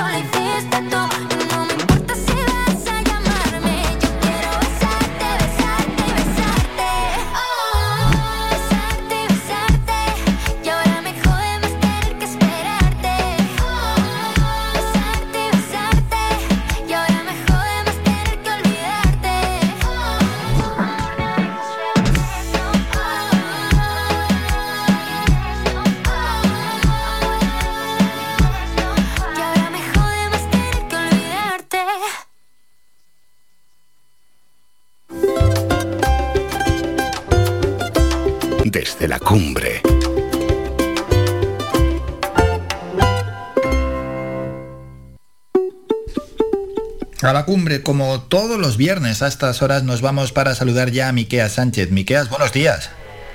Buenos días Álvaro, ¿cómo estamos? ¿Qué tal? ¿Cómo va todo por ahí? Pues como yo suelo decir, cada vez mejor. Esto está, estamos en, en subida permanente, así que muy bien, muy bien. La verdad es que el tiempo hoy se levanta eh, amanecido despejado en la, en la cumbre, con frío. Es verdad que en ciertas zonas de la cumbre de la carretera ya se eh, aprecian en las zonas más de umbría, las zonas donde cae menos sol, eh, se aprecia algún poquito de congelación, alguna algún poco más de, de, acumula- de acumulación de, de pues de, de escarchita, de muy poca, pero sí es verdad que se, se aprecia un poquito, así que se notan ya las- la- que, que las noches enfrían, enfrían bastante. Pero bueno, luego calienta el día, ¿no? Sí, sí, no, no, y calienta. Eh, Estoy hablando en la zona más, más campo, en la zona más de, de la cumbre, donde no estamos hablando de las zonas más pobladas, porque porque sí es verdad que en esas zonas donde no da el sol, pues el- el- la tierra no calienta en todo el día prácticamente, y entonces, claro, el- la noche con cualquier bajada de temperatura, pues provoca un, un poco de escarcha. Sí, sí, sí, esas zonas sombrías, que lógicamente siempre son más frías. Eh, Miqueas, y hoy como siempre vienes acompañado, ¿no? Hoy venimos mm, para hablar de artesanía, de sector primario, de sector eh, artesanal, eh, pues con la única tejedora eh, artesanal que tenemos ahora mismo profesional, ojo, cuidado que hay, hay aficionados hay montones, pero profesional, vamos a hablar con la única tejedora que hay en Artenara ahora mismo, que es Jennifer Cabrera. Buenos días, Jennifer. Buen día, buen día. ¿Cómo vamos? Pues bien, hoy sin remedio por la capital, así que disculpa si hay algún ruido de fondo que no que no nos deje conversar a gusto. Y, y bueno, por lo demás, bien, tirando como todo el mundo, me imagino. Te, te digo que estábamos hablando con, con Álvaro de, de las temperaturas, que, que buen que bien estaría una una buena una, una buena eh, trapera, una buena una buena manta de lana eh, en estos días, porque es que eh, Álvaro, eh, Jennifer se dedica a hacer principalmente piezas de artesanas en, en tela. Jennifer, ¿de dónde salió, de dónde surgió esa esa, esa afición no es, sino esta profesión, que me imagino que empezaría como afición Pues también. mm, no, no sé, yo me imagino que tendré algo genético por parte de mi familia, que, que una parte procede de, de Lanzarote y otra de, de San Mateo. Y, y de ahí debe proceder mi, mi entusiasmo. Yo aprendí hace muchísimos años con una artesana, tejedora en, en Las Palmas, en la calle Perojo, en su taller. Y bueno, ya después de ahí pues empecé de forma autodidacta a, a formarme, a, a comprar mi telar, mi material y, y todo lo que eso conlleva, ¿no? ¿Qué? Porque ¿qué tipos de productos eh, sueles elaborar tú? O sea, ¿cuál es la, como, no sé si se- la palabra a lo mejor se queda muy grande, gama de productos, pero ¿cuál es la, la variedad de, de piezas que sueles elaborar o que más elaboras? Sí. Pues un poco a demanda de, de la gente, de la clientela, ¿no? Pero principalmente eh, alfombras eh, de lana, eh, traperas y piezas personales, ¿no? Como son mantillas o, chales, que, también se suele llamar, y mm, objetos de decoración para, para el hogar, ¿no? A lo mejor cojines y, y cositas así, digamos, más pequeñas, ¿no? Eh, son cosas utilitarias, no son cosas que a lo mejor otro tipo de artesanía es más decorativa, ¿no? El- en el caso de, de los telares, en el caso de la tejeduría, se pueden hacer cosas utilitarias, que sí es verdad que el precio se sube, por supuesto, que sí es verdad que todo el mundo no tiene esa capacidad, ojalá todo el mundo la tuviera, pero yo siempre digo lo mismo, si yo tengo una alfombra que tejí cuando mi hija todavía no había nacido, esa alfombra todavía hoy está con el mismo colorido, con el mismo tejido y tiene ya más de 25 años, entonces yo creo que eso también hay que valorarlo y, y que la gente también un poco lo pueda tener en cuenta, ¿no? Sobre todo la, la gente pudiente, que afortunadamente la hay, y afortunadamente mm, valoran lo que es el trabajo artesanal. Entonces es un es un público muy muy diferente, no es un gran público el que el que los artesanos al que los artesanos podemos vender nuestros productos, ¿no? Pero bueno, yo creo que poquito a poco en, en las ferias se pueden ver y, y yo misma eh, tengo productos que a lo mejor pueden valer 30 euros y otros que valen 500, o sea que es bastante, el abanico es bastante amplio. Pero que está vinculado directamente con el tiempo que se le echa para elaborarlos, no es, eh, aparte de, los- de la calidad de los materiales, eh, el, el principal valor de los productos artesanales es precisamente el tiempo que se le tiene que dedicar a la, a la elaboración. Claro, mm, el tiempo, de hecho, cuando tú contabilizas o, haces un proyecto, en, en muchos casos no, no puedes cobrar lo que vale porque eh, cobras el material, cobras mm, las horas de trabajo, pero mm, muchas veces no puedes cobrar lo que vale porque se sube mucho. Ustedes tengan en cuenta que para enhebrar eh, el telar, simplemente para enhebrar, para enhebrarlo antes de empezar a tejer, eh, puedes estar ocho horas, dependiendo del tipo de tejido que hagas, del número de hilos y, y de varias y de varias cosas más, ¿no? Entonces hay, hay cosas que no puedes contabilizar. la artesanía es amor al arte, eh, puro y duro, y para dedicarte profesionalmente a ello, pues tienes que jugar mucho con, con todas estas cosas que estamos hablando, ¿no? y con diversificar y con no, no dedicarte desgraciadamente por exclu- en exclusiva a la, a la artesanía.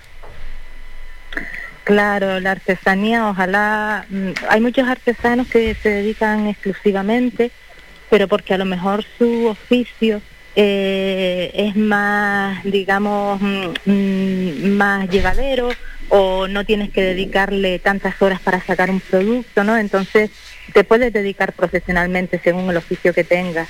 Mm, Yo particularmente como tejedora no me dedico eh, totalmente al celar, sino que intento un poco diversificar la economía, ¿no? que yo creo que es fundamental en, el mundo rural en el que vivimos, porque por precisamente por todo esto que estamos hablando, ¿no? Mm, También cultivo un poquito de, de mi finca de forma autosuficiente y vendes un poco los excedentes, pero que bueno, también te ayuda a mantenerte ahí, ¿no? Porque todos sabemos que en el mundo rural pues no todo es tan fácil y, y vivimos donde vivimos porque nos gusta y, y bueno, y eso hay que echarle valor día a día también, ¿no? Que te voy a contar. Hombre, eso, esa, esa es la, la razón por la que estamos aquí ahora mismo. De hecho, eh, una de las formas de darle valor a este tipo de, de labores es precisamente hacer talleres como el que se, ha estado realizando esta semana en Artenara, que es un taller de lana. ¿En qué consistía y quién participó en, en ese taller, Jennifer?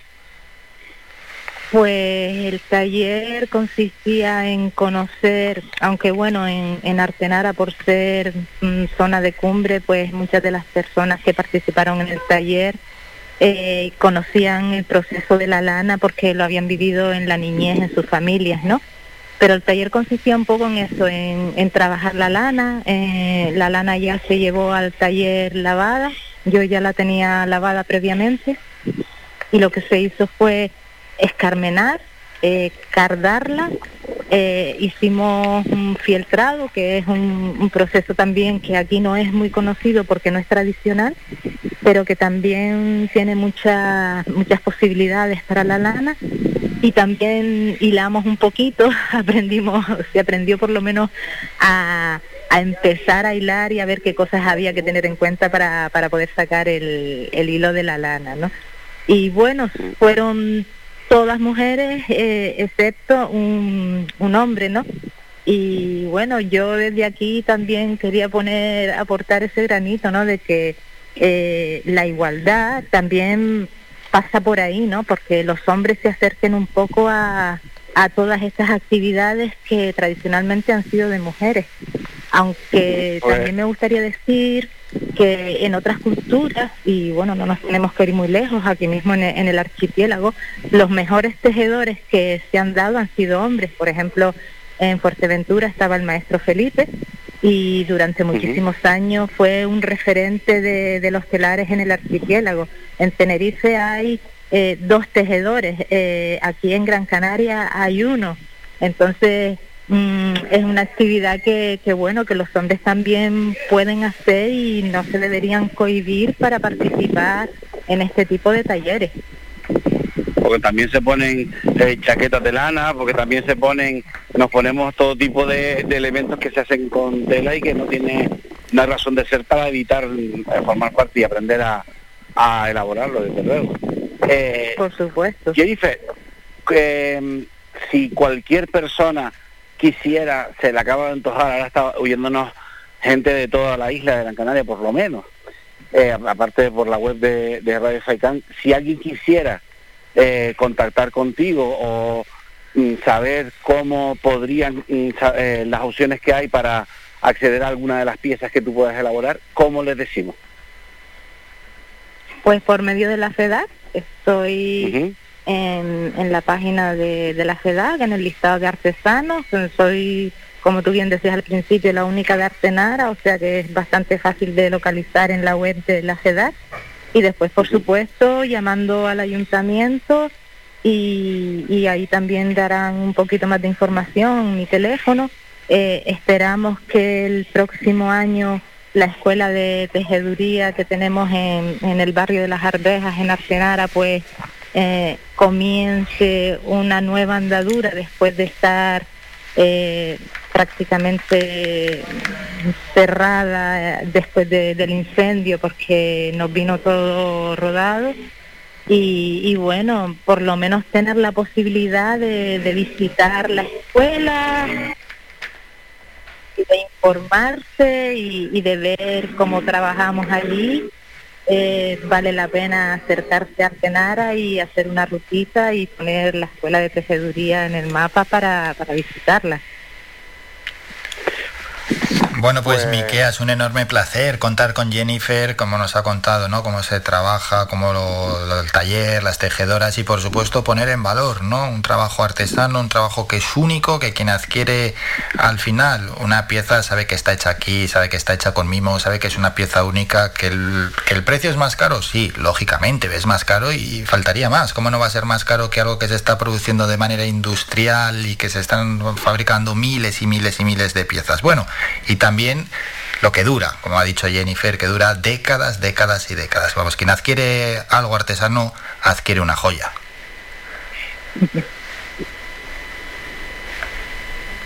Sí, Miqueas, vamos ya a... Porque ha habido ahí como una pequeña interferencia, porque a Jennifer también se le escuchaba mal. Vamos a despedir a, Jennifer, que, que además está en las Palmas de Gran Canaria y tenemos algún problemilla ya con el teléfono y continuamos nosotros. Miqueas, vamos a despedir a Jennifer. No, Miqueas se ha caído, sí, sí. A ver, Jennifer. Sí, bueno, Sí, que es que le, iba, le estaba dando paso dos veces y como las dos veces no, no respondía a Miquea, se, se nos ha caído. Jennifer, pues un, un enorme placer haber contado con tu presencia en el programa. Muchísimas gracias, que pases un buen día. Muchísimas gracias a ustedes también por la labor de difusión que hacen. Buen día. Dejamos a Jennifer Cabrera, vamos a ir a publicidad y recuperamos a Miqueas para despedir la sección.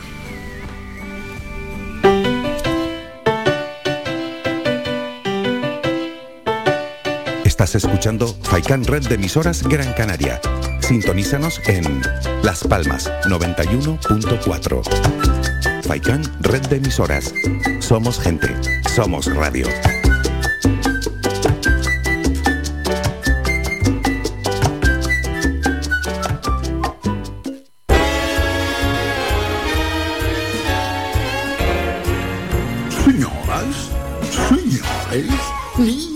Y niñas de la casa, presten atención a lo que les contamos a continuación.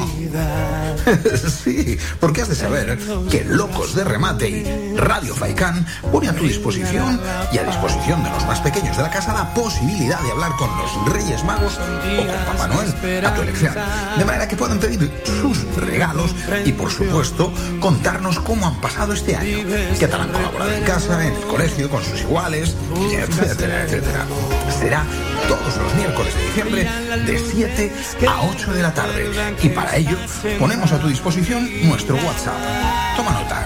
656 60 9692 donde nos podéis dejar vuestro número de teléfono y el nombre del pequeño que hablará con los Reyes Magos o con Papá Noel. Menuda oportunidad. Escapar. 656 60 9692 Locos de remate.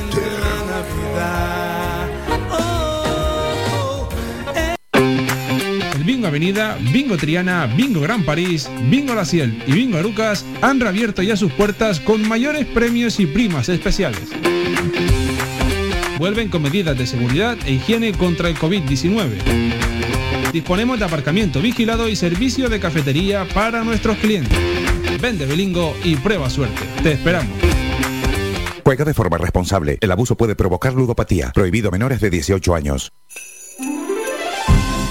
Llega a Viveros El Rosal la magia de la Navidad. Contamos con una gran superficie donde encontrarás todo lo relacionado con la jardinería. Plantas naturales de interior y exterior, frutales, centros de plantas, centros de flores, además de artículos de regalo, pascuas, abetos navideños, decoración navideña. Vive la Navidad con nosotros. Nos encontramos en Montaña Los Veles, Agüimes. Abrimos de lunes a sábado de 8 de la mañana a 8 de la tarde y los domingos del mes de diciembre de 9 de la mañana a 2 del mediodía. Teléfono 928 78 14 61. Viveros El Rosal te desea felices fiestas.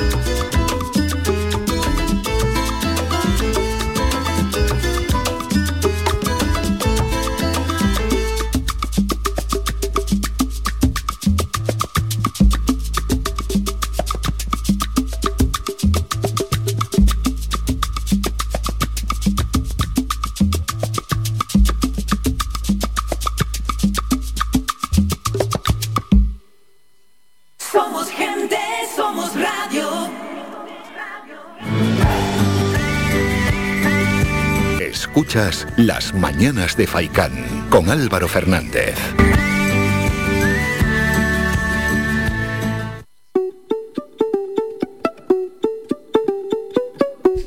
Hemos ido a publicidad y vamos a continuar la sección con Miqueas Sánchez. Miqueas, hemos despedido ya a Jennifer Cabrera, un auténtico placer hablar con ella y poner en valor la artesanía y esos productos que al final duran décadas y décadas, que son únicos, que son exclusivos y que para nada tienen que ver con algunos que puedes comprar en cadena, en industria, que bueno, pues son de temporada y te duran lo que duran.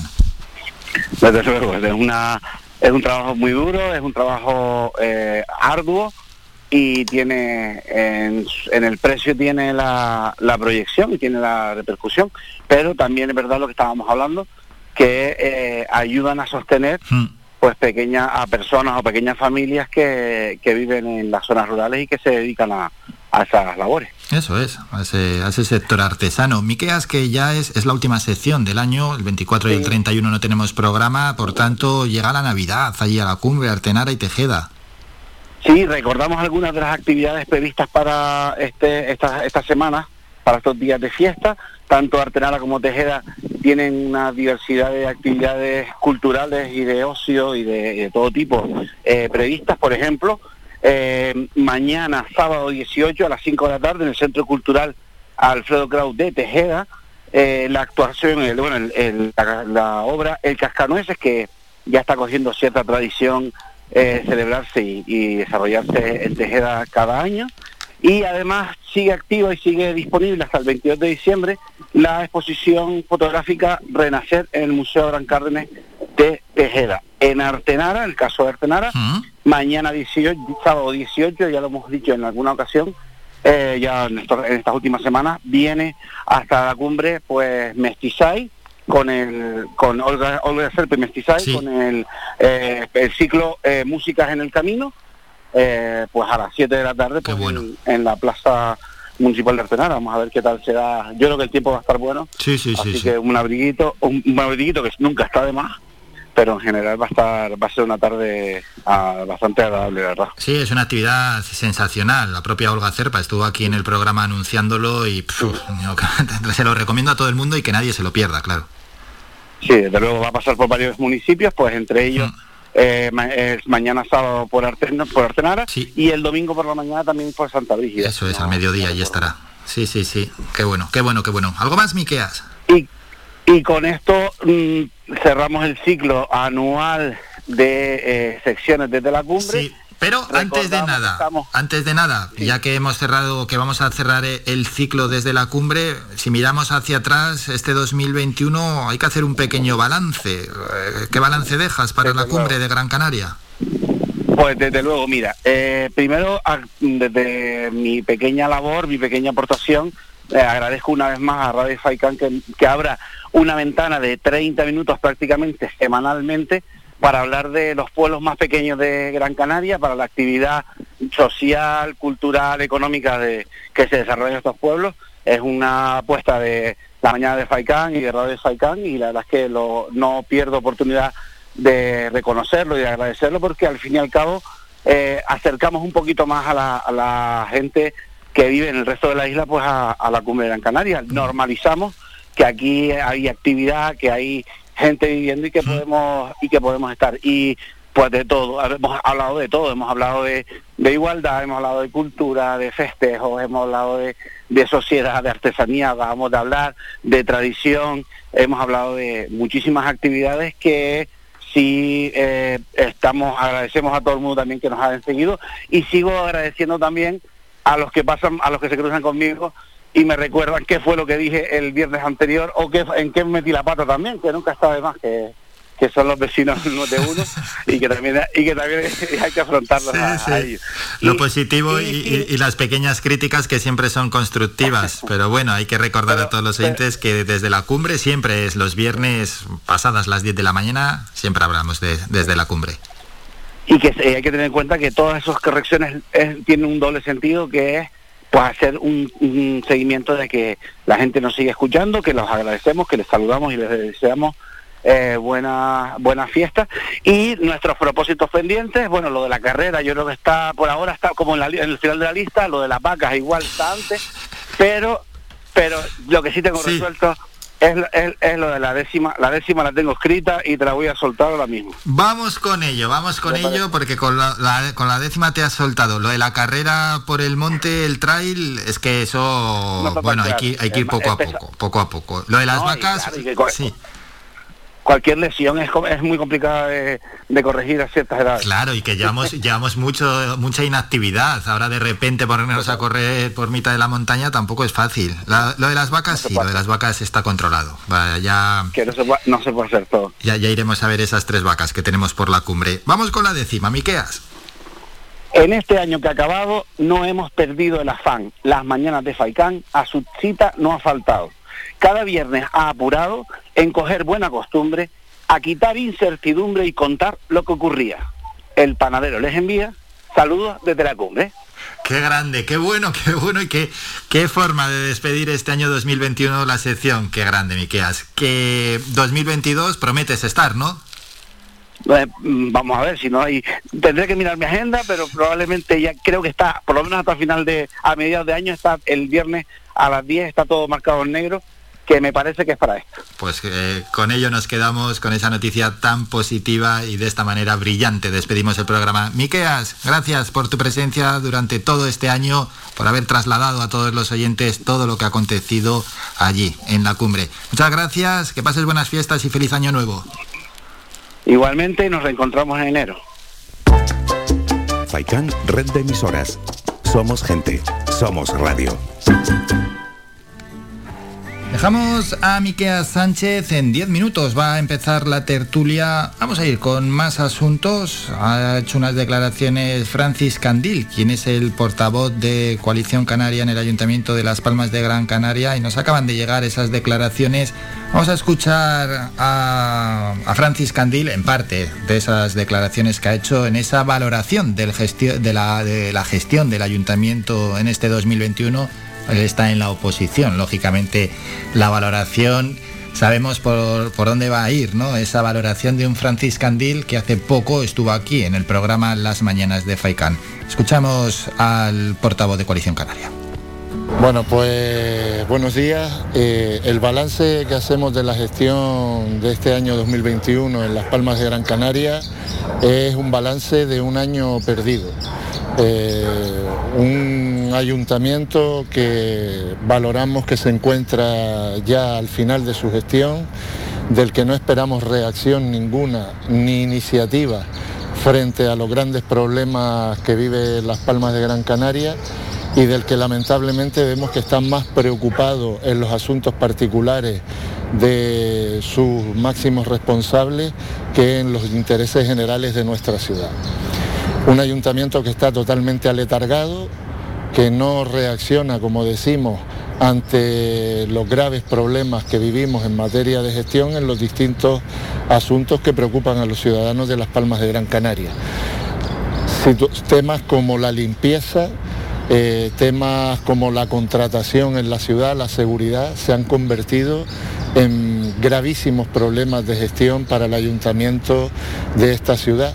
En materia de empleo, seguimos con 40.000 parados, no se ha reducido el número de parados en el último mes, por ejemplo, y no oímos hablar de ninguna iniciativa novedosa por parte del ayuntamiento de cara a paliar la gravísima situación que se vive en materia de empleo. Eh, por otro lado, en los temas de limpieza, seguimos en la Casa de los Líos. Hoy, por si fuera poco, la parte privada que gestiona el servicio de limpieza en esta ciudad pues anuncia los gravísimos problemas que tiene para cobrar las facturas que le adeuda esta ciudad y se prevé que haya medidas de presión por parte de los trabajadores del sector privado. En materia de tráfico, estamos viviendo una ciudad totalmente agobiada por los atascos, no vemos que haya ningún proyecto de solución a los gravísimos problemas que existen y la apuesta que ha hecho este ayuntamiento eh, pues al final lo que ha hecho, lejos de priorizar el transporte público más allá de la Metro Guagua, ha cambiado el transporte colectivo por la patineta, con lo cual pues evidentemente no, no parece que esa sea la solución a los problemas de movilidad que vimos en las Palmas de Gran Canaria. Como digo, en materia de servicios sociales estamos ante una gravísima situación que lejos de eh, solucionarse se agrava con falta de recursos humanos, eh, personas que demandan ayuda social tardan hasta cinco meses en ser atendidas. Esto pone de manifiesto que los gravísimos problemas que tenemos en materia social en Las Palmas de Gran Canaria tampoco han visto ninguna respuesta ni ha habido ninguna solución por parte del grupo de gobierno. Se prometió un plan de choque eh, con recursos humanos que tampoco ha aparecido. En definitiva, como decíamos al principio, estamos ante un grupo de gobierno que está en salida del ayuntamiento, el alcalde quiere irse y se va al cabildo, el señor Doreste se jubila y el señor Quevedo ni está ni se le espera. Luego, este pacto tripartito que ha sufrido la ciudad en este último mandato está ya en el final de sus días. Eh, no creemos que vaya a haber nada nuevo que ofrecer porque todo lo que podían prometer lo han ido prometiendo y todo se ha incumplido si habláramos, por ejemplo, de, lo que es la lucha contra el cambio climático, que era una de sus grandes apuestas, nada se ha hecho. Ni tenemos quinto contenedor, ni la apuesta por las energías fotovoltaicas ha llegado en nada, no se traduce en ninguna medida concreta y aquello que se nos anunció como revolucionario, que era el famoso eh, IBI solar, con la bonificación a las personas que instalaran la energía fotovoltaica en sus viviendas, pues se han beneficiado en una ciudad de 400.000 habitantes 50 personas. Pero es ridículo al final eh, que se siga planteando que este ayuntamiento apuesta por eh, la lucha contra el cambio climático cuando no hay absolutamente ni una sola medida que así lo evidencie. Eh, como decimos al final, ya no queda nada que prometer y este último año y medio Parece que va a ser un año y medio de trámite en el que todo el mundo lo que está es en su carrera personal, el alcalde en sus líos políticos, el señor Doreste preparando su jubilación y el señor Quevedo, pues como decíamos, ni ha estado en este mandato en la gestión, ni esperamos que llegue a última hora. Esas declaraciones de Francis Candil haciendo un repaso de cómo ve la situación en este año 2021 en el Ayuntamiento de Las Palmas de Gran Canaria.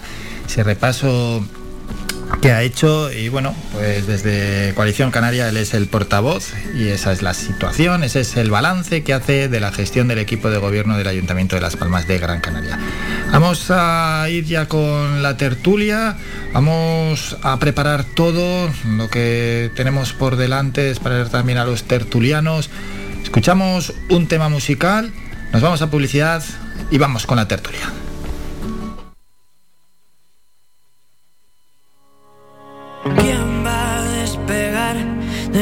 Aviones? Si hace tiempo que cerré la terminal. Te han vuelto a comer tus ambiciones.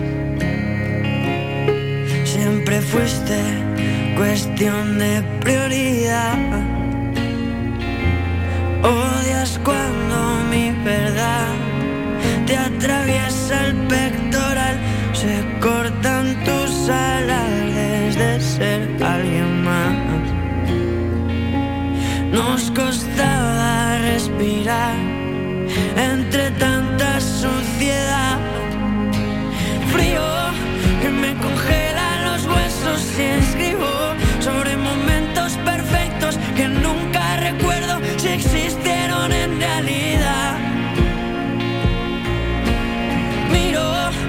en la calle si queda un testigo que me alimente el delirio y me cuente que le suena verte bebiendo en un bar. No nos queda nada que salvar. ¿Quién va a pelear con tus errores? No aguantamos tu manera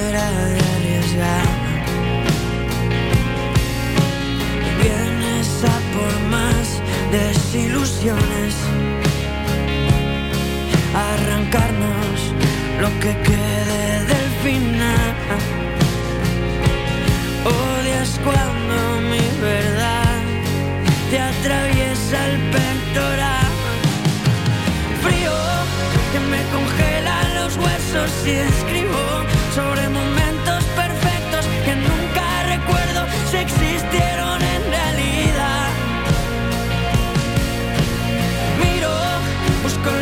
La calle si queda un testigo que me alimente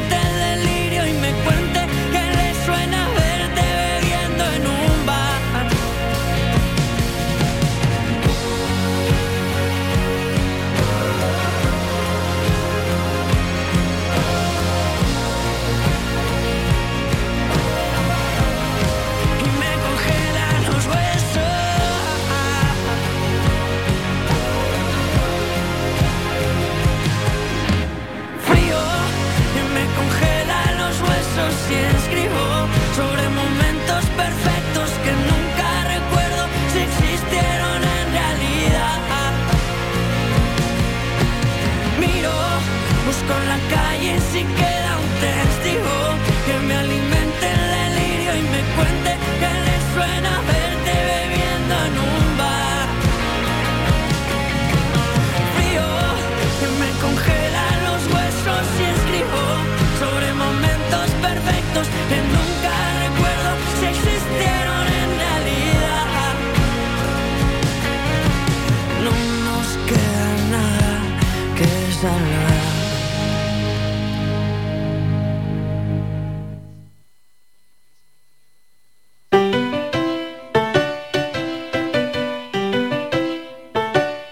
Estás escuchando Faikan Red de emisoras Gran Canaria.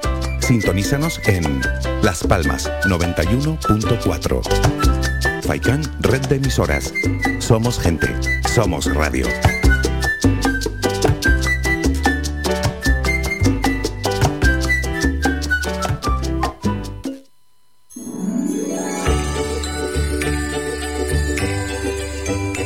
Ven a Telde esta Navidad.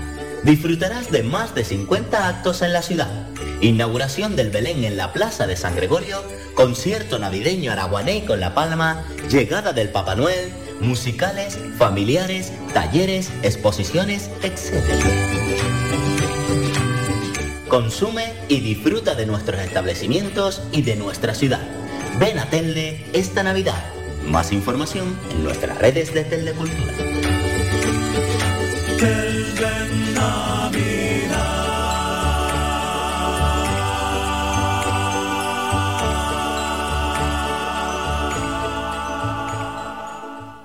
Jingle bells, jingle bells, jingle all the way. La caja fría, más que nunca contigo esta Navidad. Langostinos número 3 a 6,25 euros el kilo. Salmón ahumado noruego a 21,90 euros el kilo. Solomillo congelado uruguayo a 14,95 euros el kilo. Estamos ubicados en Las Palmas de Gran Canaria, en la Carretera General del Norte, Urbanización Divina Pastora y en Telde, en el Polígono Industrial El Goro, calle Josefina Mayor. Esta Navidad todo un mundo de congelados te espera en la caja fría. La caja fría te desea una feliz Navidad y próspero año nuevo.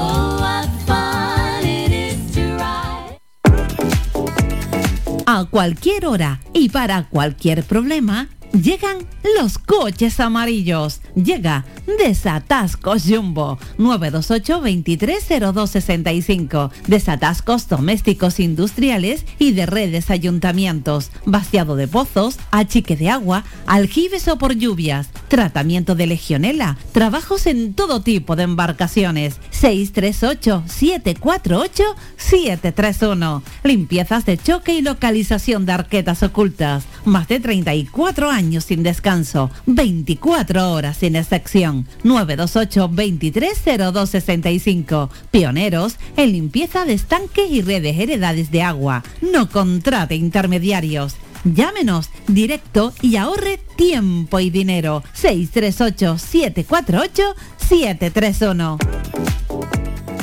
Somos gente, somos radio.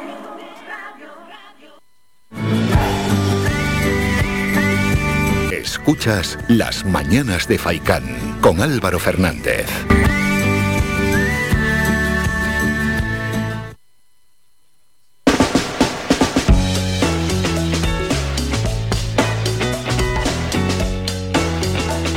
La tertulia semanal.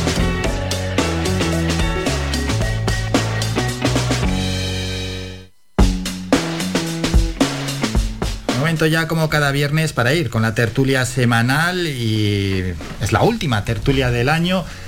Caras nuevas, alguna ausencia también, la de Tanausu Alemán que a ultimísima hora no puede acudir. Y bueno, le enviamos un saludo a Tana que siempre viene en representación de Podemos y con más seriedad viene todos y todos y todos los viernes. Hoy contamos con Artemi Artiles del PSOE desde Mogán. Artemi, buenos días. Buenos días Álvaro, buenos días a los, oyentes. Estamos esperando la llegada de Ana Benítez de Coalición Canaria y tenemos a Naucet Hernández en representación del Partido Popular, que es su primer día hoy aquí. Realmente también viene María Virginia Melián desde el Partido Pula- Popular. Se irán turnando y así vamos viendo caras nuevas y también escuchando voces diferentes. Naucet, buenos días. Buenos días. ¿Qué tal? ¿Cómo va todo? Todo bien, todo bien. Bueno, tenemos diversos temas que tocar y esta semana siempre analizamos los temas de los últimos siete días. Artemi Naucet, uf, la pandemia cómo está pegando ayer. Se batió récord con 1.207 casos eh, de positivo en las islas. Eso fue el miércoles. El jueves se notificaron casi 1.500, dos récords consecutivos y la situación se está complicando sobremanera. Sí, lo hablábamos fuera de, fuera de antena, es la sensación esa de, de preocupación extrema, no es menos cierto que, que el gobierno de Canarias ha decretado que ya para a partir del, del sábado volveremos a estar en nivel de alerta 3 en Gran Canaria y en Tenerife. Yo creo que son son, es un dato que es relevante de la realidad de la preocupación que esto, que esto su- suscribe a, los- a- a los gobernantes en este caso.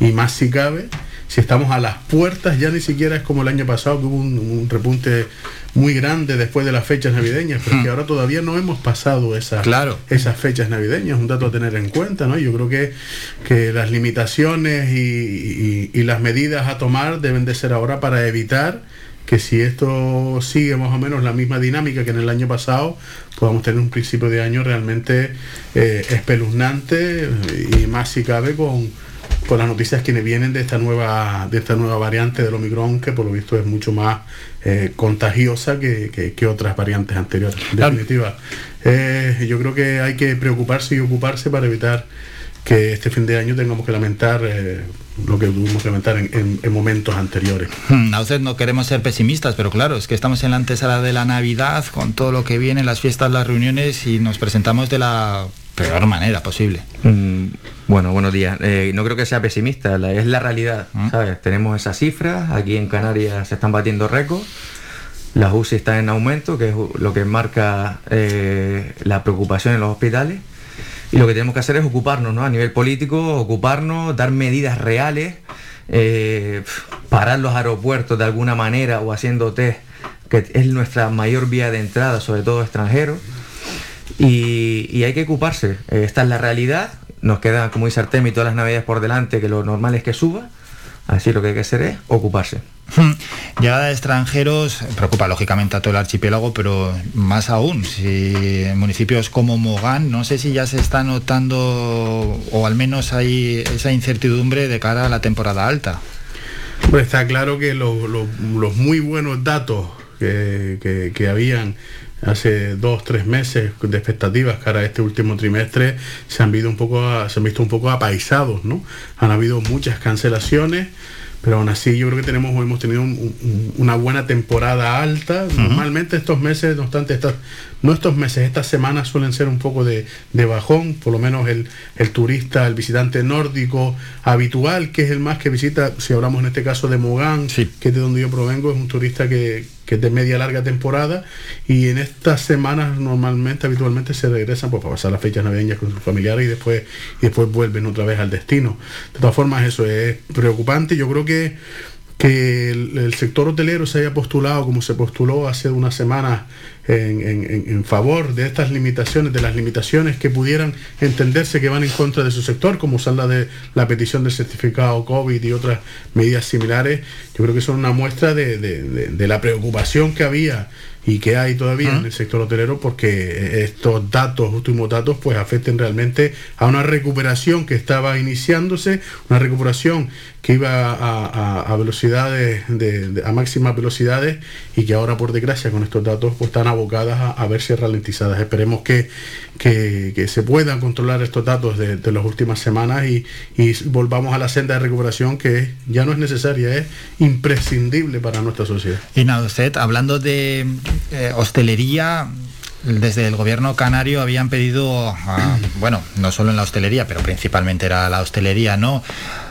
La posibilidad de pedir el certificado COVID de manera voluntaria y lo tenía que hacer el empresario. Aquí ya lo llevamos a debate, si eso servía para algo o para no. Ayer ya Antonio Olivera dijo que va a pedir que sea obligatorio, que, es, que lo voluntario pues no ha funcionado al final. Eh, correcto, lo voluntario al final es muy, es muy complejo, ¿no? Cuando, sobre todo aquí a nivel español ya, no a nivel de Canarias.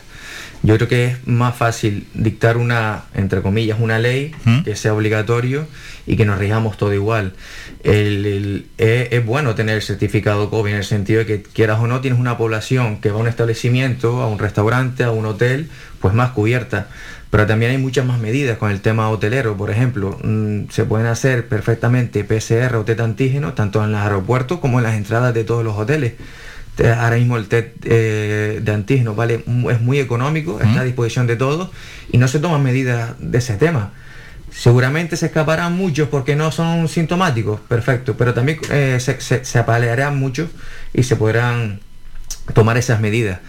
Yo creo que Sí, de hecho, de tarde. antígenos, eh, falta ya suministro de cara, a- si quieres ir a la farmacia, y en muchas ya que no Claro, lo tienen. pero- Familias que lo están adquiriendo también de cara a estas navidades. Pero a, a nivel de gobierno sí, sí tenemos y hay estocaje. Y luego eh, el tema de la vacunación, ¿no? Que ahora empezamos con los niños. Parece que es eh, la panacea vacunar a los niños y ahora mismo la vacunación de los niños no será efectiva hasta dentro de unos meses. O sea, la realidad no es que vayas a vacunar a los niños ahora para proteger a los mayores inmediatamente, porque eso no es real. La vacunación esta será protegiéndolos en futuro. Ahora lo que tenemos que paliar es lo que tenemos ahora, que son la llegada de, de turismo, eh, la nueva cepa que, que está caminando ya entre nosotros, que se dijeron que eran solo dos casos, íbamos por 70 y pico probables, si no me equivoco. y se va a lanzar, como- y como- claro, y como ya todos sabemos, va a llegar a todos los sitios. Correcto. Entonces lo que hay que tomar es medidas creo que un poco más drásticas, porque siempre creo que llegamos tarde. Es decir, estamos esperando, estamos esperando el certificado COVID, pues lo tenía que haber puesto a lo mejor hace dos semanas, ¿no? Sí, porque hablan a usted de medidas, tampoco se están tomando ninguna medidas de cara a las próximas fechas. Hombre, eh, de cara a las próximas fechas, yo creo que con el nuevo decreto que se pretende sacar a partir del, del sábado ya se van a se van a limitar mucho lo que son las, las reuniones que si echamos una vista atrás, o sea, la- el número de personas por reuniones es lo que ha funcionado. Sí, ¿no? pasar a nivel 3. Exacto, exacto. Y, y también eh, lo que lo que hablamos, la vacunación, pues yo creo que, que sigue siendo, eh, se ha demostrado que es fundamental, ya no para, para, para, para parar los contagios, que antes hablábamos, cada vez que salga una nueva cepa, pues tendrán que, que- que- tendrán los efectos que vemos que están teniendo, sino bien para, para evitar la mortalidad de este virus que nos está atacando. Medidas, yo creo que va a tener, van a tener que endurecerse, todo apunta a ello, ya lo- en la limitación en los números de personas por reuniones, también las limitaciones en, en- en- en actos públicos y demás, y, pero veremos en, en- en qué queda, en qué queda todo esto. Hablamos de, del porcentaje de la nueva cepa en Tenerife, por los datos que venía escuchando esta mañana, está en torno al 20% de esos mil casos que hubieron, o sea que, que ya va siendo un poco, un poco preocupante. Tampoco se encuentran explicaciones de esa gran diferencia que hay entre Tenerife y Gran Canaria, ¿no? Pero yo creo que es el- el- la evolución de Tenerife eh, tiene que hacernos a nosotros en la isla de Gran Canaria ponernos en, en alerta, porque ya en, en- el año pasado, cuando uno- hubo una ola similar, fuimos en, seguimos la misma senda que ellos, por lo tanto, es el momento ahora de, de aplicar esa- esas limitaciones. ¿Cuáles son? Tenemos que ser drásticas. Por ahí escuchaba también que se quería volver.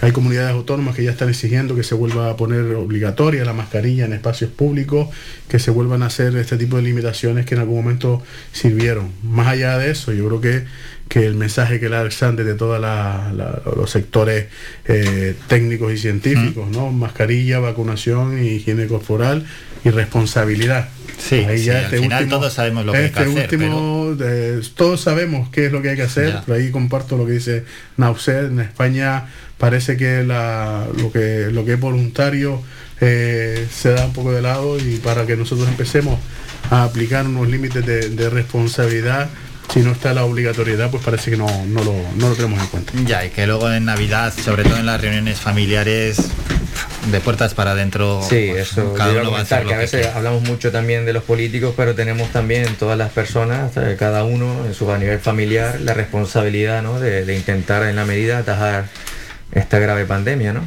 Que también es importante no solo discutir o echar la culpa al de al lado, sino también vernos cada uno en nuestro espejo. Claro, y esto ha avanzado tan rápido que hace, bueno, cuando desde el Ayuntamiento de Las Palmas de Gran Canaria hablaron de suspender la cabalgata de los Reyes Magos al uso y hacerla de otra manera, había voces críticas. ¿Cómo pueden suspender la cabalgata? Quitan la ilusión a los niños, pero bueno, ya esas voces poco a poco se van apagando también. Sí, sí, siempre lo dicen por el tema de, de los niños, ¿no? Digamos que son los que, la crítica es que son los que menos culpa tienen, ¿no? No son los que salen de noche, no son los que hacen macrobotellones, etcétera, etcétera, y parece que son los primeros que se les achaca y le, quitan, por en este caso, la cabalgata. Pero bueno, está claro que ahora mismo la situación ha empeorado y no solo la cabalgata, sino cualquier evento, reunión masiva eh, va a estar contraindicada. Mm, Ana Benítez, que ha llegado. Ana, buenos días. Buenos días, buenas tardes. Este, buenos días todavía, ¿eh? que tampoco es tantísimo el retraso. Que esta es la, la parte negativa de la semana. La parte positiva, Ana, puede ser la erupción volcánica en La Palma. Cuarto día que hemos amanecido. Parece que el volcán hay que esperar 10 días, pero de momento las señales son buenas. Pues sí, esa creo que es la mejor noticia de esta semana, porque la verdad que el resto con lo del tema COVID, la verdad que creo que supongo que es el, el sentir de toda la población, de que estamos un, aún un poco preocupadas. Y lo mejor de todo es eso. Esperemos, yo creo que sí, porque además parece que los científicos están diciendo que sí y que, y que de aquí al 24 pues va a estar ya parado y ya está. Ojalá, y ¿verdad? empezar ya Ojalá, cuanto antes a, a reconstruir La Palma. Vamos a esperar esos 9-10 días Sí. Tranquilidad. Sí, pero, yo es, que, es que estoy tanto... Hay que ser como- positivo, hay que ser positivo. Como estoy deseando que acabe, estoy tan confiada en que va a acabar allá que, que ojalá que así sea. Claro, y es que al, al final el domingo se cumplen ya tres meses ¿eh? de erupción Sí. volcánica. En algún momento tiene que acabar. Los primeros días cuando decían, nos decían de que esto podía durar semanas, ¿Ah, nos tirábamos manos a la, a la cabeza y yo creo que, que la realidad ha superado con, yo creo que con creces las expectativas, por lo menos en mi caso, de que teníamos de ese volcán, ¿no? habiendo visto también la, la realidad del volcán El Hierro, pero bueno, eh, esto parece que lo- los acontecimientos no quieren dar una tregua a este gobierno, a esta legislatura, en el sentido de, la- de las adversidades, pero bueno, por lo menos una buena noticia que yo creo que es el inicio para, para que realmente ahora es cuando se tienen que poner a trabajar las administraciones para, para intentar conseguir la reconstrucción de, de la isla de La Palma, que, que yo creo que es eso, que, que empieza ahora y ahora es cuando no están los medios de comunicaciones, que es cuando ponerse manos a la, manos a la arena y, y- y trabajar por La Palma. Eso, y que lleguen las ayudas lo antes posible, que bienvenidas van a ser. Nos vamos a ir a publicidad y volvemos ya con más asuntos. El siguiente tema que vamos a tocar son los presupuestos del Cabildo de Gran Canaria para este año 2022.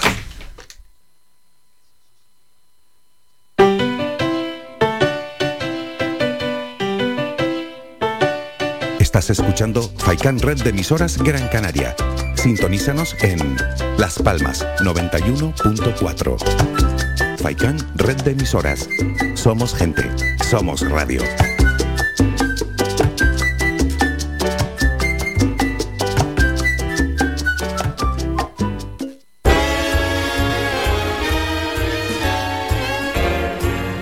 Señoras, señores, y niñas de la casa, presten atención a lo que les contamos a continuación.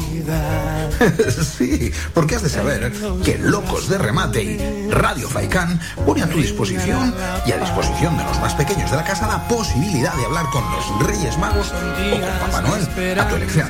De manera que puedan pedir sus regalos y, por supuesto, contarnos cómo han pasado este año. Qué tal han colaborado en casa, en el colegio, con sus iguales, etcétera, etcétera. Será todos los miércoles de diciembre de 7 a 8 de la tarde. Y para ello ponemos a tu disposición nuestro WhatsApp. Toma nota. 656 60 9692 donde nos podéis dejar vuestro número de teléfono y el nombre del pequeño que hablará con los Reyes Magos o con Papá Noel. Menuda oportunidad. Dejes escapar. 656 60 9692 Locos de remate.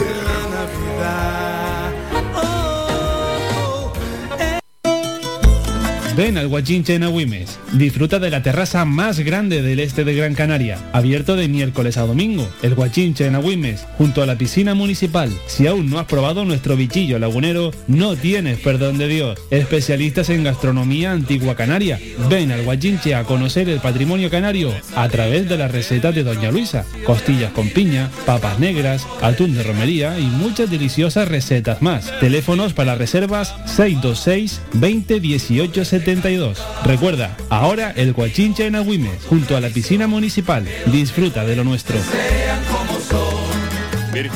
Jingle bells, jingle bells, La caja fría, más que nunca contigo esta Navidad. Langostinos número 3 a 6,25 euros el kilo. Salmón ahumado noruego a 21,90 euros el kilo. Solomillo congelado uruguayo a 14,95 euros el kilo. Estamos ubicados en Las Palmas de Gran Canaria, en la carretera general del norte, urbanización Divina Pastora y en Telde, en el polígono industrial El Goro, calle Josefina Mayor. Esta Navidad todo un mundo de congelados te espera en la caja fría. La caja fría te desea una feliz Navidad y próspero año nuevo. Más de 30 años en continua emisión, amplia cobertura en las islas de Gran Canaria, Lanzarote y Fuerteventura y más de 300.000 oyentes mensuales nos convierten en la opción ideal para publicitar tu negocio. Aprovecha nuestros descuentos e infórmate sin compromiso en el 928 70 75 25. 928 70 75 25. Faikan Red de Emisoras. Somos gente. Somos radio.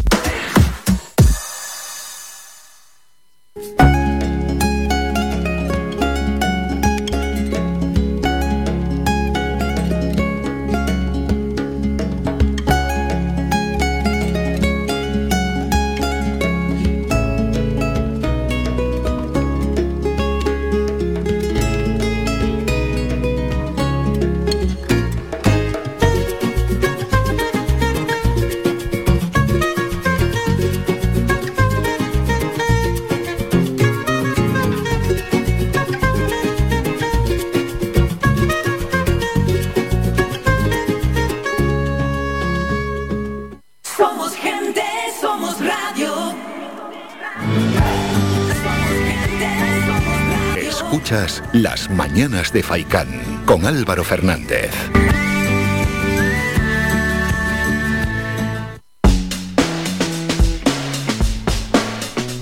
En la tertulia de los viernes, la última tertulia, por cierto, del año, y vamos con otro asunto. Esta semana también se han presentado los presupuestos del Cabildo de Gran Canaria para el año 2022 y queremos conocer la opinión, el análisis de los tertulianos, eh, qué puntos destacan, bueno, conocer su opinión y su análisis. Empezamos por, como siempre, turno de palabras, sí, luego ya hay réplica de Artemia Artiles, del PSOE.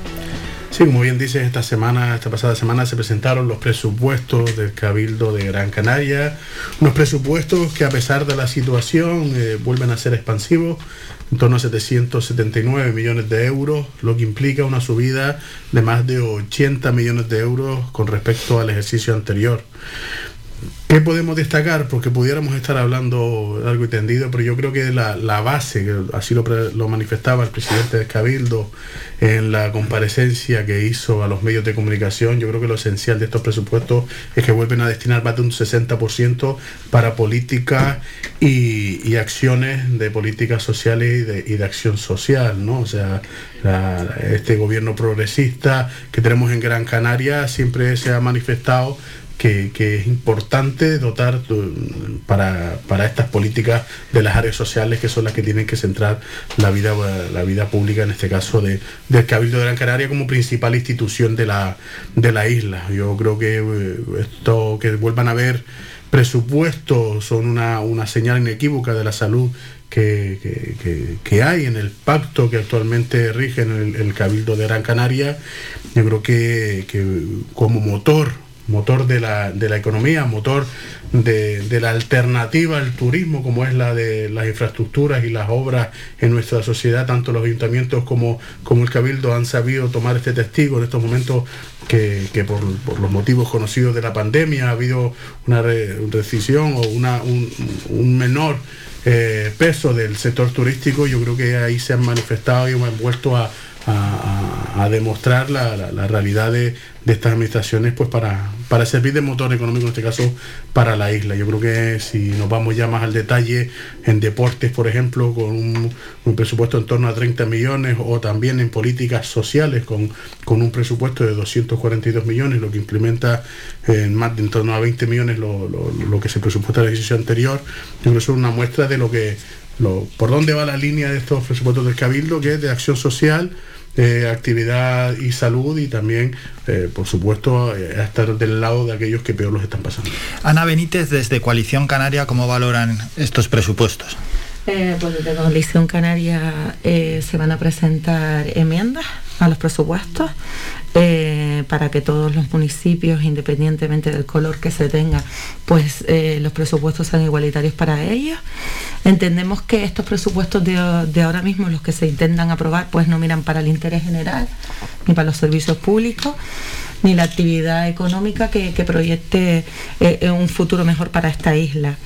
Entendemos que son unos presupuestos insolidarios, pues puesto que no, no se tiene en cuenta el el momento de la pandemia en la que estamos y, la que está viviendo pues la sociedad general, el tejido empresarial.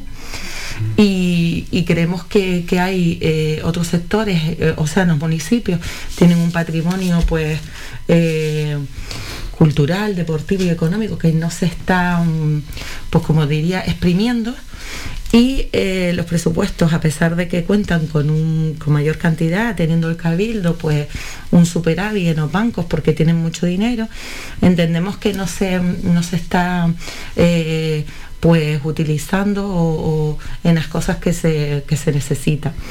Eh, confiamos en que las enmiendas que se presenten por, este grupo político se tengan en cuenta y que se, y que se acepten y se incluyan en los presupuestos. Hernández, la posición del Partido Popular. Sí, mucha crítica también eh, sobre el papel. Queda muy bonito también decir que tenemos un 60% en la protección y promoción social y económica, pero hay que ver cómo se invierte ese dinero, ¿no? En qué gastamos ese dinero. Primero a nivel de la promoción social, que luego hablaremos, creo, del tema de la dependencia. Y a nivel económico, ¿no? El empresariado, ¿no? Eh, que son al final quienes sustentan una gran mayoría de todos los impuestos y que muchas veces vemos al empresario como alguien rico, alguien muy importante y al final en Canarias, sobre todo en Gran Canaria, son pymes, pequeños empresarios autónomos y que como dice la compañera, con el tema del COVID hay que inyectar dinero directamente y son los más que sufren esta pandemia. ¿Alguien quiere añadir algo más sobre este asunto?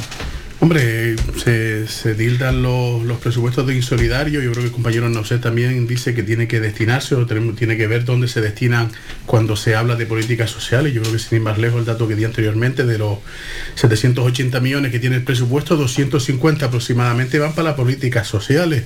Esa gran parte de ese dinero va directamente inyectado, por un lado, al Instituto de Atención Social, Sociosanitaria, o sea, para los centros de mayores y los centros de atención sanitaria que tenemos en la isla, que yo creo que hay que reconocer la labor y el gran esfuerzo que han hecho, por lo menos en Gran Canaria, en la que durante los peores momentos de la pandemia no se vio ningún caso excepcional o, que, que, que, que, apuntara que hay una dejadez de, en, este, en este tipo de este ámbito de, actuación y por otro lado también están desde el, políticas sociales se inyecta directamente a los ayuntamientos con un plan de cooperación que hay con los mismos pues para la atención directa a los dependientes y a los y a los más necesitados. Yo creo que de política social el dato es, es, es, evidente, ¿no? De 780 millones, eh, 250 van a, políticas sociales.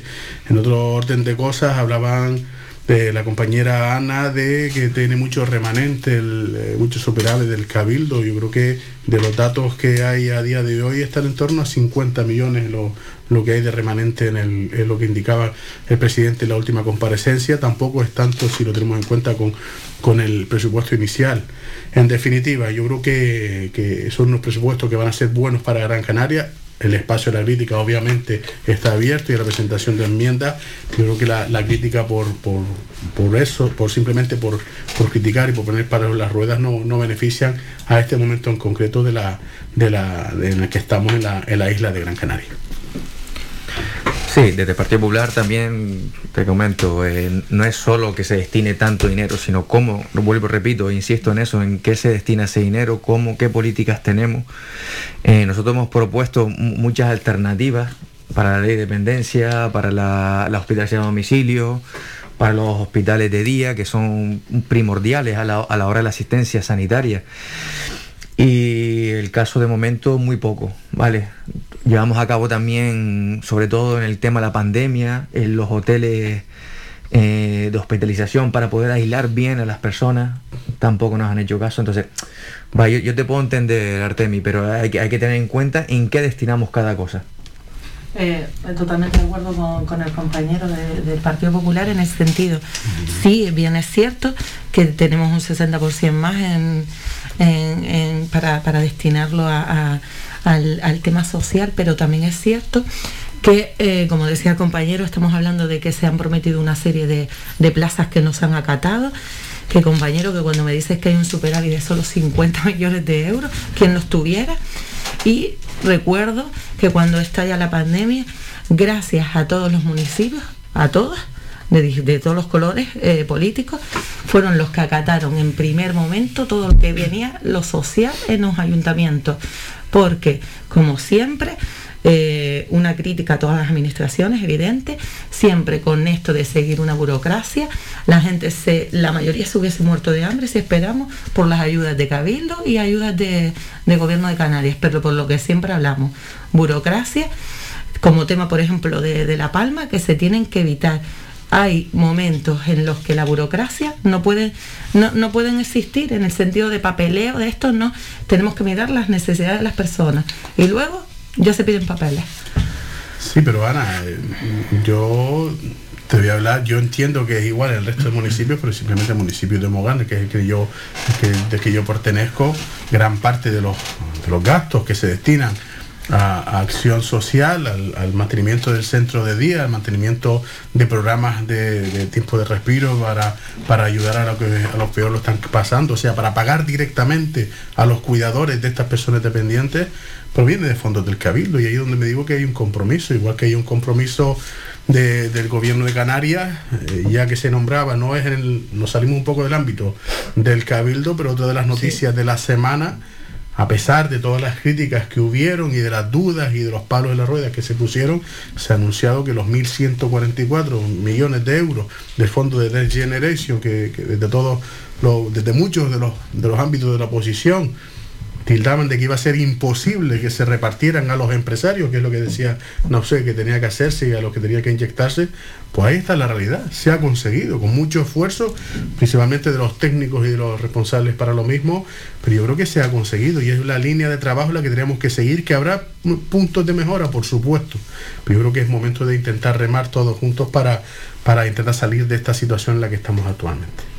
Sí, yo sí quiero responder también al tema. Hombre, intento que siempre la crítica sea constructiva, ¿no? Re- realmente, porque al final nos beneficiamos todos. A mí me gustaría que el presidente Morales, cuando dice que a nivel económico eh, quiere invertir ¿no? en verde, azul, circular, innovaciones, modernización, digitalización, a, ¿a qué se refiere exactamente? ¿Sabe qué es lo que vamos a hacer? Queda muy bonito sobre el papel, decir que vamos a utilizar eh, ingeniería verde, azul, que vamos a estar, pero ¿qué significa eso exactamente? ¿En qué nos se beneficia el, el autónomo canario, el empresario? Realmente, ¿qué es lo que van a hacer? Y ahí lo que a mí me queda un poco también eso en el aire, ¿no? Queda bonito, lo digo, pero ¿qué es lo que vamos a hacer realmente? Por ahí va mi crítica sobre todo. El, empresario a nivel, a día de hoy, no, aparte de que tenemos agua, tenemos mar, tenemos viento, tenemos sol, no se ha invertido. Pero ¿en qué van a invertir exactamente? ¿Qué es lo que quieren hacer realmente? Esa es una de mis críticas, por ejemplo. Yo confío en que todas las, o sea, las enmiendas de todos los diferentes partidos de la oposición, pues que se tengan en cuenta y que, eh, eh, como dice Artemi, con el diálogo y no poniendo ruedas en, en- en- o sea, eh, palos en las ruedas, pues se consiga un consenso y consigamos que lo que queremos todos, que supongo que es que Gran Canaria esté mejor que como está hasta ahora. Bueno, vamos a cambiar ya de asunto, dejamos los presupuestos del Cabildo para el año 2022 y vamos a hablar de la lista de espera para dependencia aquí en las islas. Entre todas las comunidades autónomas y el Estado se buscó a reducir, ¿no? La lista de espera para dependencia, sobre todo en las comunidades donde se, se dispara, donde hay personas que, que están esperando para recibir una ayuda, algunas de ellas mueren incluso. Y bueno, pues hay en algunas comunidades que sí que se ha reducido esa lista de espera, pero en otras no. Nosotros lo que nos influye y lo que queremos conocer son los datos aquí en Canarias y también los tertulianos que valoren, ¿no? Y cuál es su opinión sobre un asunto, bueno, que de vez en cuando vuelve y vuelve y es bastante recurrido. Ana Benítez. Eh, como tú comentabas, Álvaro, este tema ya lo hemos hablado en, en otras ocasiones y, sigue siendo las cifras bastante sangrantes. Eh, miraba miraba las últimas, los últimos datos que son de 8 de diciembre, pues que hubieron en, en Canarias 43.000 personas que habían fallecido sin haber recibido la ayuda. Eh, eh, nos sorprendió también pues en estas últimas semanas el- la, dimisión del director de dependencia en el que él pues se había comprometido, así lo decía, que se comprometió a que, a que, a que pudieran haber 5.000 altas y no, la- no las hubieron y por eso él pues eh, una forma de responsabilidad pues política pues dimitía. Él, él le hacía unas declaraciones en las que decía que, que no contaba con los recursos eh, necesarios por parte de la administración, no se les había facilitado que solo existían 200 personas en su, en su departamento y que 60 solo eran los valoradores, que eh, los 101 personas que le habían prometido de nueva incorporación no se, había, no se habían incorporado y que todo esto poco menos que, que se le iba de las manos a él como persona por, por todo esto que estamos hablando, pues falta eh, sobre todo personal porque es, es imposible que las 8.000 ni no sé cuántas eh, eh, solicitudes que haya, pues se cree alguien que 200 personas, independientemente de- del grado que tengan de- en, en administración, los que son valoradores administrativos, es que es imposible. Y creo que aquí sí que ya, pues todos, todos tenemos que ponernos serios y remar y en el mismo sentido porque ya esto, lo de Canarias ya se está, se está saliendo. Entonces, no sé, ¿sabes? Creo que, que los políticos, ahora que tienen vacaciones en Navidad, pues que le den una vuelta de tuerca a esto, porque no podemos seguir eh, pues a las personas más vulnerables, que son nuestros mayores, tratándoles de la forma que le estamos tratando. ¿No es la opinión desde el Partido Popular sobre este asunto? Bueno, como ha dicho la compañera, caso muy sangrante, vamos. No solo hemos estado, las cifras se han quedado iguales o hemos logrado disminuirlas, sino que las hemos aumentado, ¿sabes? Aún recibiendo una inyección económica para este proyecto. Es vergonzoso, sinceramente caso complicado, ¿no? La dependencia, ¿no? No puede haber un, un, señor mayor, una señora mayor, un anciano, una familia esperando más de un año simplemente por una valoración, por ejemplo, que es lo que pasa hoy día, yo lo veo día a día con mis pacientes.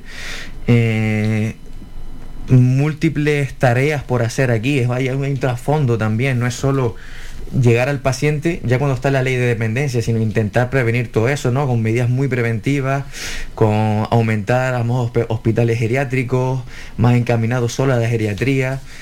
Caso muy sangrante a día de hoy y que la consejera Noemí Santana lo tiene que hacer valorar, sinceramente. Y Artemia Artiles, desde el PSOE. Hombre, está claro que ante los datos que los datos que, que, revelan las cifras de dependencia, no, nunca se puede hacer una, una valoración totalmente positiva de, cómo se ha cometido la, Está claro que el dato que daba Noa anteriormente es sangrante, 43.000 personas que han fallecido sin, sin poder acceder a, su ayuda de, dependencia. ¿no? Yo creo que para esto, igual que decía anteriormente, es un problema que preocupa y en el que hay que ocuparse. Yo creo que la senda está marcada. Yo creo que en el presupuesto del año 2022 hay un incremento de un 13% con respecto al presupuesto del año anterior, que ya en el 2021 eran 510 millones de euros para, para todo lo que es el área de, política social en el gobierno de Canarias. Esa es la senda, hay que materializarlo eh, y poner empeño y, resolver un problema que tenemos en la administración, un problema que yo creo que viene desencadenado por, no me gusta eh, tildar o, buscar excusas en la herencia recibida, pero lo cierto es que la dependencia, y cuando era una ley, yo se, pasó muchos años sin estar suficientemente dotada los presupuestos tanto a nivel nacional como a nivel regional. No es menos cierto también que un poco eh, paradójico que se critique que no se haya resuelto la situación con la que se inició la, legislatura a sabienda de la problemática que toda la, realidad de la pandemia ha supuesto en este en este en esta materia no hablando más coloquialmente eh, no solo había que resolver los problemas o, los niveles de, solicitudes de dependencia que había iniciado de, de legislatura, sino, sino poder afrontar todo el incremento que por la realidad de la pandemia pues se, ha, se, ha, producido en, en todos los ámbitos. En definitiva, yo creo que lo que hay que hacer es ocuparse. La situación no es plato de buen gusto para nadie, por supuesto. Yo creo que el gobierno lo tiene suficientemente claro, de ahí el incremento que hay presupuestario que ha dado en, en, las partidas para el año 2022 y ahora lo que toca es ejecutarlo y materializarlo, porque también comparto un poco la crítica que se ha hecho en esta mesa, aun y cuando formo parte o, pudiera estar representando que no es así al, al, Partido Socialista, no, no debo ser más que un mero tertuliano que defiende los, posicionamientos, en este caso de la línea del Partido Socialista, pero yo creo que hay que seguir trabajando y yo creo que es una de las, de las tareas pendientes de este gobierno a día de hoy. Hombre, yo si me da seguir, entiendo el término, pero realmente esto es sangrante. Si hemos inyectado, se, ha inyectado dinero solo para esta materia y hemos estado peor. Lógicamente la pandemia afecta a todo el mundo y hay otras comunidades que han podido bajar eh, eh, estos, estos números. Entonces, creo que las consejeras Nomi Santana se tiene que, hay que evaluarla, ¿no? Hay que, hay que ver la gestión que se ha hecho y cómo se ha hecho. Y vuelvo y repito que es crítica constructiva, no es criticar por criticar, los datos están ahí. ¿Dónde está ese dinero de más? Esas políticas sociales que, que, tanto eh, ellos anuncian a bombo y platillo. Es, muy complejo. La, la, la, ley de dependencia sigue igual, sigue a peor eh, tarda más tiempo, mucha burocracia, como dijo la compañera Ana antes, es inadmisible. Volvemos ahora a lo de La Palma, con, aunque no es equiparable, vuelves a ver qué pasarán con estas personas el día de mañana, no ahora cuando saca el volcán y deje de salir las noticias, sino qué burocracia va a tener esas personas para pedir esas ayudas. Eh, es inadmisible para mí, sinceramente.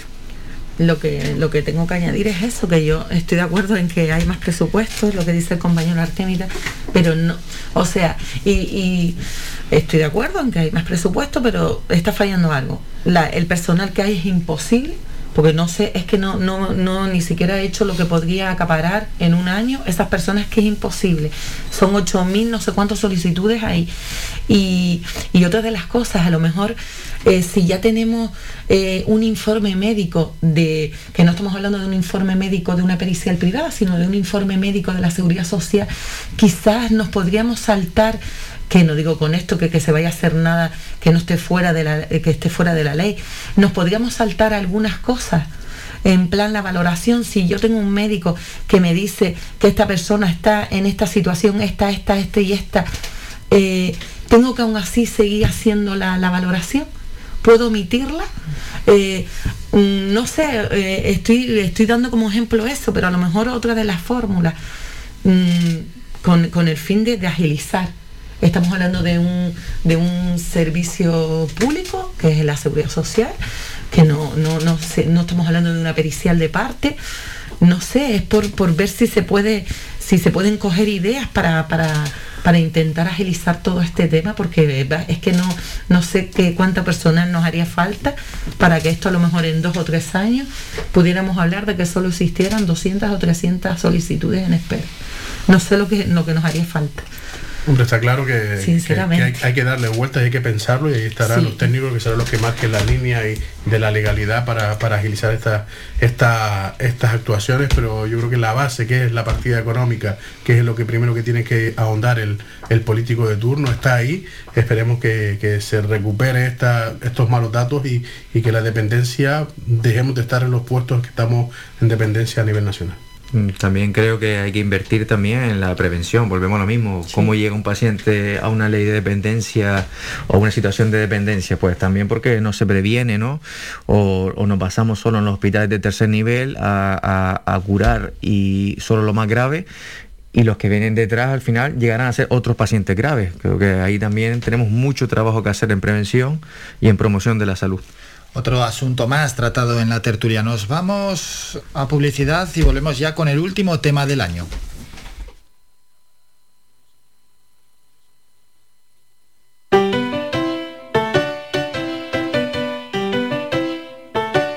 Estás escuchando Faikan Red de emisoras Gran Canaria. Sintonízanos en Las Palmas 91.4. Faikan Red de emisoras. Somos gente. Somos radio.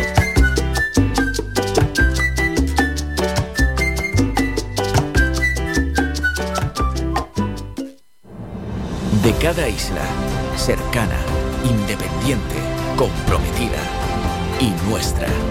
Así es Mírame, televisión de las Islas Canarias. Para cuidar de tu salud y de tu bienestar, elige Ortopedia Mejorando Telde. Realizamos estudio biomecánico de la pisada, plantillas ortopédicas y deportivas, fisioterapia, rehabilitación de suelo pélvico, alquiler de sillas, grúas, andadores y camas, asesoramiento en tienda de todo tipo de productos ortopédicos, prótesis y órtesis. Tenemos taller propio y servicio de transporte. Estamos en la calle Pitágoras número 16, El Calero, Telde, frente al Centro de Salud del Calero, abiertos de lunes a viernes de 8 y media de la mañana a 8 de la tarde sin cerrar al mediodía. Contáctanos en los teléfonos 928 09 3098 y 618 24 24 92 y visita nuestra página web mejorandoortopedia.com. Ven a conocernos y con el código Mejorando tendrás un 20% de descuento en todos nuestros servicios.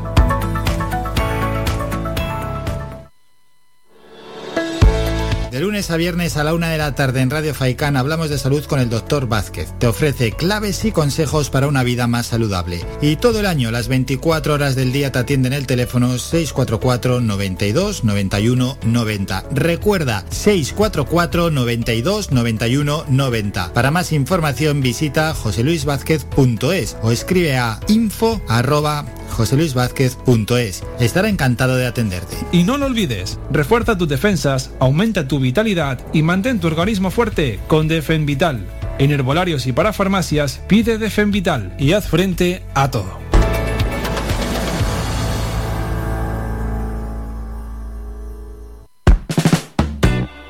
¿Sabías que un 80% de las personas buscan en Internet antes de comprar? La página web es la cara más visible de cualquier empresa. ¿Aún no tienes? ¿Tienes pero quieres renovarla? No te equivoques. Pon tu proyecto en manos de profesionales y destaca sobre la competencia. En Canary Bytes diseñamos todo tipo de páginas web y aumentamos la visibilidad de tu negocio. Contáctenos en el teléfono 681 071 076 o visite nuestra página web canarybytes.com.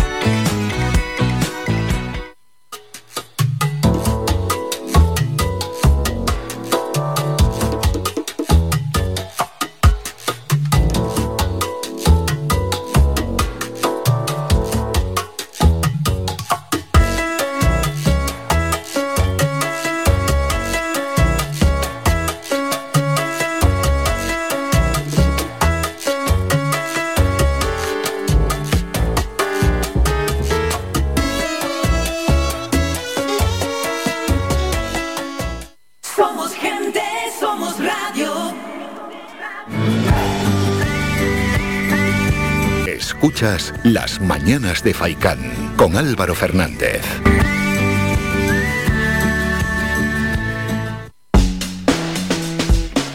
Último tema en la tertulia y último tema del año. Y lo que vamos a plantear a los tertulianos es pues, de comentario libre, que valoren algún aspecto que quieran destacar de este año 2021 que estamos a punto de dejar atrás. También sería interesante hacer ahí una pequeña reflexión si estamos en mejor situación que en el año 2020, es decir, que un año atrás. Vamos con Nauset. Bueno, eh, yo sinceramente quiero aprovechar más para que reflexionar con la situación de, actual del COVID, ¿no? Intentar que nuestros oyentes respeten un poquito en estas navidades con el tema del COVID, el tema de la vacunación, etcétera. Yo quiero dedicar estos minutos a eso, a, la, importancia de la prevención y de, de poder pasar unas fiestas lo más eh, tranquilos posible para que las tasas de, de aumento de COVID no se disparen en enero, sinceramente. A nivel político, bueno, la situación no es buena. eh, sí, está claro, estamos otra vez con la pandemia, el volcán, situaciones muy complejas. eh, no se toman medidas, se toman medidas muy tardías. eh, la obligatoriedad de las medidas son tardías, como estamos hablando antes con lo del pasaporte COVID, etcétera. Para mí la situación ahora mismo es muy complicada, sinceramente. Artiles, desde el PSOE. Bueno, como es el último, vamos a decir, último turno así del, del año, después de los temas que hemos tratado de la pandemia, en la, en la tertulia, incluso en esta, en la de hoy, hemos empezado y hemos terminado con temas, pues, yo creo que eh, negativos, como son los incrementos de los datos de la pandemia y, y la realidad del, del servicio de dependencia. Pues yo quería hacer un guiño y quería hablar un poco de la sociedad en general y la sociedad canaria y Gran Canaria en particular. Y quería poner un poco en valor el- el- la palabra que está tan de moda ahora, que es la de resiliencia, ¿no? Que es, que es en un entorno de incertidumbre la capacidad para adaptarse a las situaciones adversas con resultados positivos. Y yo creo que, que, que en base a esa descripción la sociedad de Gran Canaria ha sido totalmente resiliente, ¿no? Ha sabido adaptarse a la, a la realidad de la pandemia, algo que, que era tan impensable como ir por las calles con, con mascarillas o no poder darle un beso a tu, a tu pareja o a tu, o a tu familiar, lo tenemos interiorizado. El ejemplo máximo de esta expresión es ver los chiquillos cuando van al colegio, cómo hacen sus colas, como si no se le echa el gel en las manos, no entran al colegio. Yo creo que es- se me pone hasta los pelos de punta, ¿no? Yo creo que es una capacidad de adaptación que ha tenido nuestra sociedad con toda la incertidumbre que yo la nombrado mucho en estas tertulias que hemos tenido con, con esta pandemia y con todo lo que de ello de ella depende. Yo quería poner en valor en este último turno de, de palabra la, capacidad de resiliencia que han tenido nuestros, nuestros vecinos y vecinas y también hacer un llamamiento, aparte de felicitarles todas estas fechas navideñas que vienen por delante, igual que hacía una USED, hacer un llamamiento a, a- a la responsabilidad. Al final, tú también lo comentabas Álvaro en una parte de la tertulia, todos sabemos lo que hay que hacer. Yo creo que los mensajes que se nos están dando es redundando lo que ya nos han dicho hasta ahora. Por eso vamos a ser responsables, vamos a pasar las mejores navidades que podamos con los nuestros en la medida que podamos, pero siendo responsables y siguiendo las recomendaciones de los, de los órganos competentes para intentar frenar este o, o vencer definitivamente pues ya este, este mal que nos ha, que nos ha asolado durante todo este año y que ha hecho que si bien parecía que este año iba a ser, y centrándonos en el tema de la pandemia, mejor que el año, pa- que el año anterior, pues por lo menos esperemos que no tengamos que, que decir lo mismo en los primeros meses del año que viene. Y Ana, en representación de Coalición Canaria. Eh, me uno totalmente a lo comentado por mis compañeros y no lo repito para no ser reiterativa, pero sí quiero hacer dos menciones especiales. Eh, una de ellas, por supuesto, a los sanitarios, a todos y cada uno de ellos, por estar en primera línea eh, pues en el tema de la pandemia, arriesgando sus vidas por la falta de EPIs en los primeros meses de pandemia y ahora, por supuesto, dándolo todo para que todos estemos, todos y cada uno de nosotros estemos vacunados. A esos directores de centro de, de- de- de centros de salud que han prestado todo su apoyo, los ayuntamientos también, pues prestando carpas, haciendo todo lo que tuvieran que hacer para que todas las vacunas y para que todos estemos vacunados en el menor tiempo posible. Y por supuesto me siento súper orgullosa cada vez más de ser canaria por la, por la, por la muestra de solidaridad que hemos demostrado con nuestros hermanos de La Palma. Cierto que se ha- yo creo que se, que se ha- se- las muestras de solidaridad nos ha llegado desde todas partes del mundo, pero una vez más el pueblo canario ha demostrado que somos súper solidarios. eh, por lo que me siento bastante orgullosa. Quiero que no se nos olvidemos de, de- de La Palma a partir de, de que se pare, que ya, bueno, que está parado, pero que venga, que oficialmente tenemos que esperar unos días más, como decía el compañero Nausé, pero confío en que Nausé se equivoque, que no, que no, que no se equivoca, sino que dice que tengo que tener un poquito los pies en el suelo, pero que los tengo, pero que, que voy a, que voy a ganarte esta apuesta.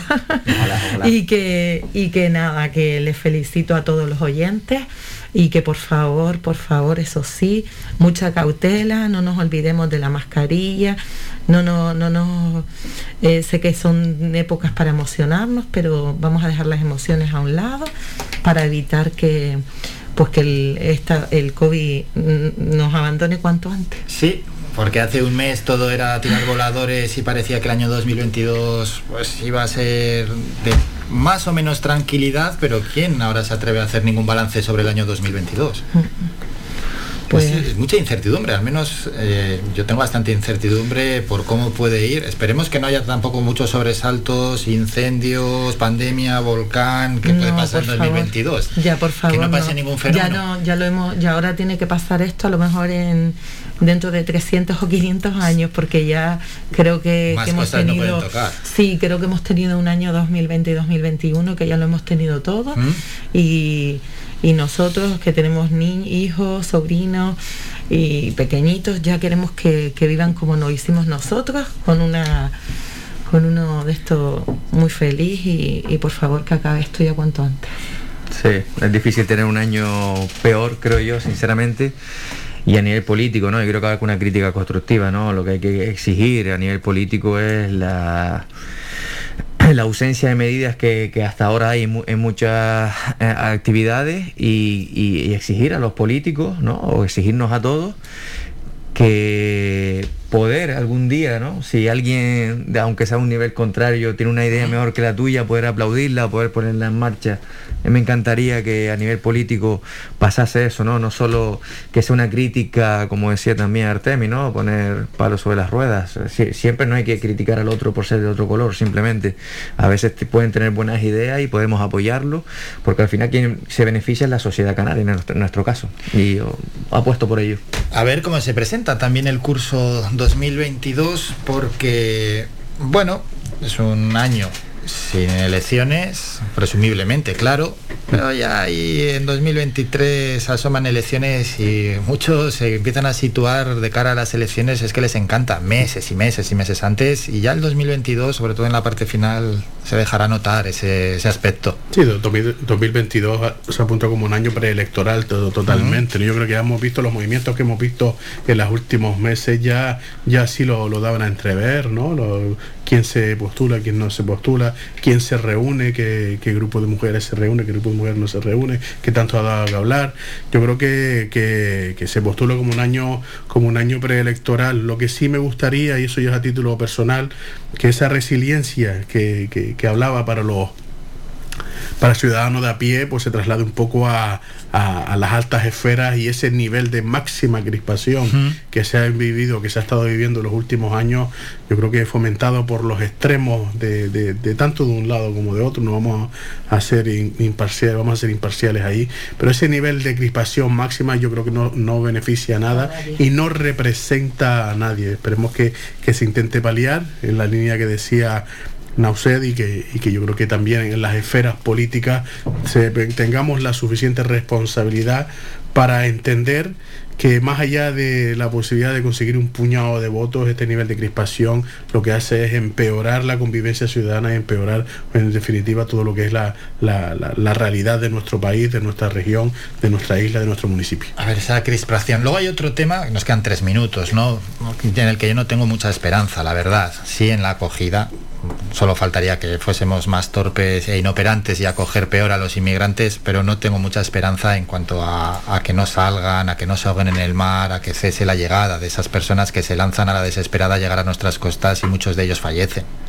Mm, Ahí lo que hablábamos nosotros, o sea, lo que hablábamos el otro día de que nosotros habíamos, eh, estamos, o sea, habíamos solicitado una mesa y parece ser que vamos a ver si, si ojalá, ojalá, pues, pues se pueda, aunque hablábamos de que, o sea, este mismo acuerdo que decía que él no era muy, no estaba muy de acuerdo, pero también es verdad que decía, no estoy muy de acuerdo porque a veces las veo poco productivas, pero bueno, vamos a ir a ver que esta sí, a ver si esta sí es así, ojalá lo sea.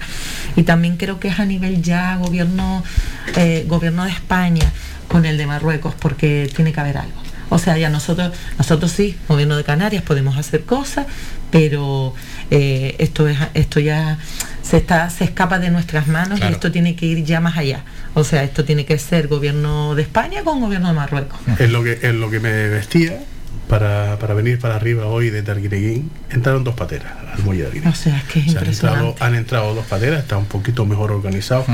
Está mejor organizado, no un poquito más organizado que, que la avalancha que se produjo el, eh, a principio o a finales del año pasado, pero siguen llegando. Lo único que espero es que, y, y van a seguir llegando, porque como decía el compañero Luca André, aquí no hay un efecto llamada, aquí lo que hay efecto es un efecto salida, ¿no? Salida. Efecto salida eh, que yo creo que a peor va a ir si no se, si no se articulan medidas para que la solidaridad en materia de vacunación sea, sea lo que debe ser a nivel mundial, ¿no? Por lo tanto, lo que sí tiene que ar- articularse, y ahí Tana era que el compañero de, de Podemos, que era un poco más escéptico con, con respecto a la mesa de negociación, tiene que, que formarse esa mesa, tiene que formarse esa mesa a nivel europeo, a nivel nacional e incluso a nivel internacional para para que la acogida, como decía Álvaro, pues, pues, pues se canalicen y se instrumenten eh, cuáles tienen que ser los procesos para evitar que, que se produzca lo que se produjo en Gran Canaria, en Canarias, en Arguineguín el año pasado.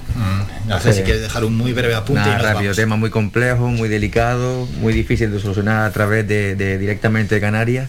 Y si no se ponen en marcha a nivel mundial, europeo, etcétera, complicado. Artemi, Ana, Nocet, gracias como siempre por la presencia, que paséis unas felices fiestas y feliz año nuevo y nos citamos ya para el 2022. Muchas gracias, Gracias, felices fiestas. Muchas gracias a todos. Y a todos los oyentes, saludos de Mingo Montes de Oca en el apartado técnico y también un saludo de mi parte y que pasen un gran fin de semana. Nos citamos ya para el próximo lunes, será 20 de diciembre a partir de las 8 y media de la mañana. Hasta entonces, feliz fin de semana, adiós.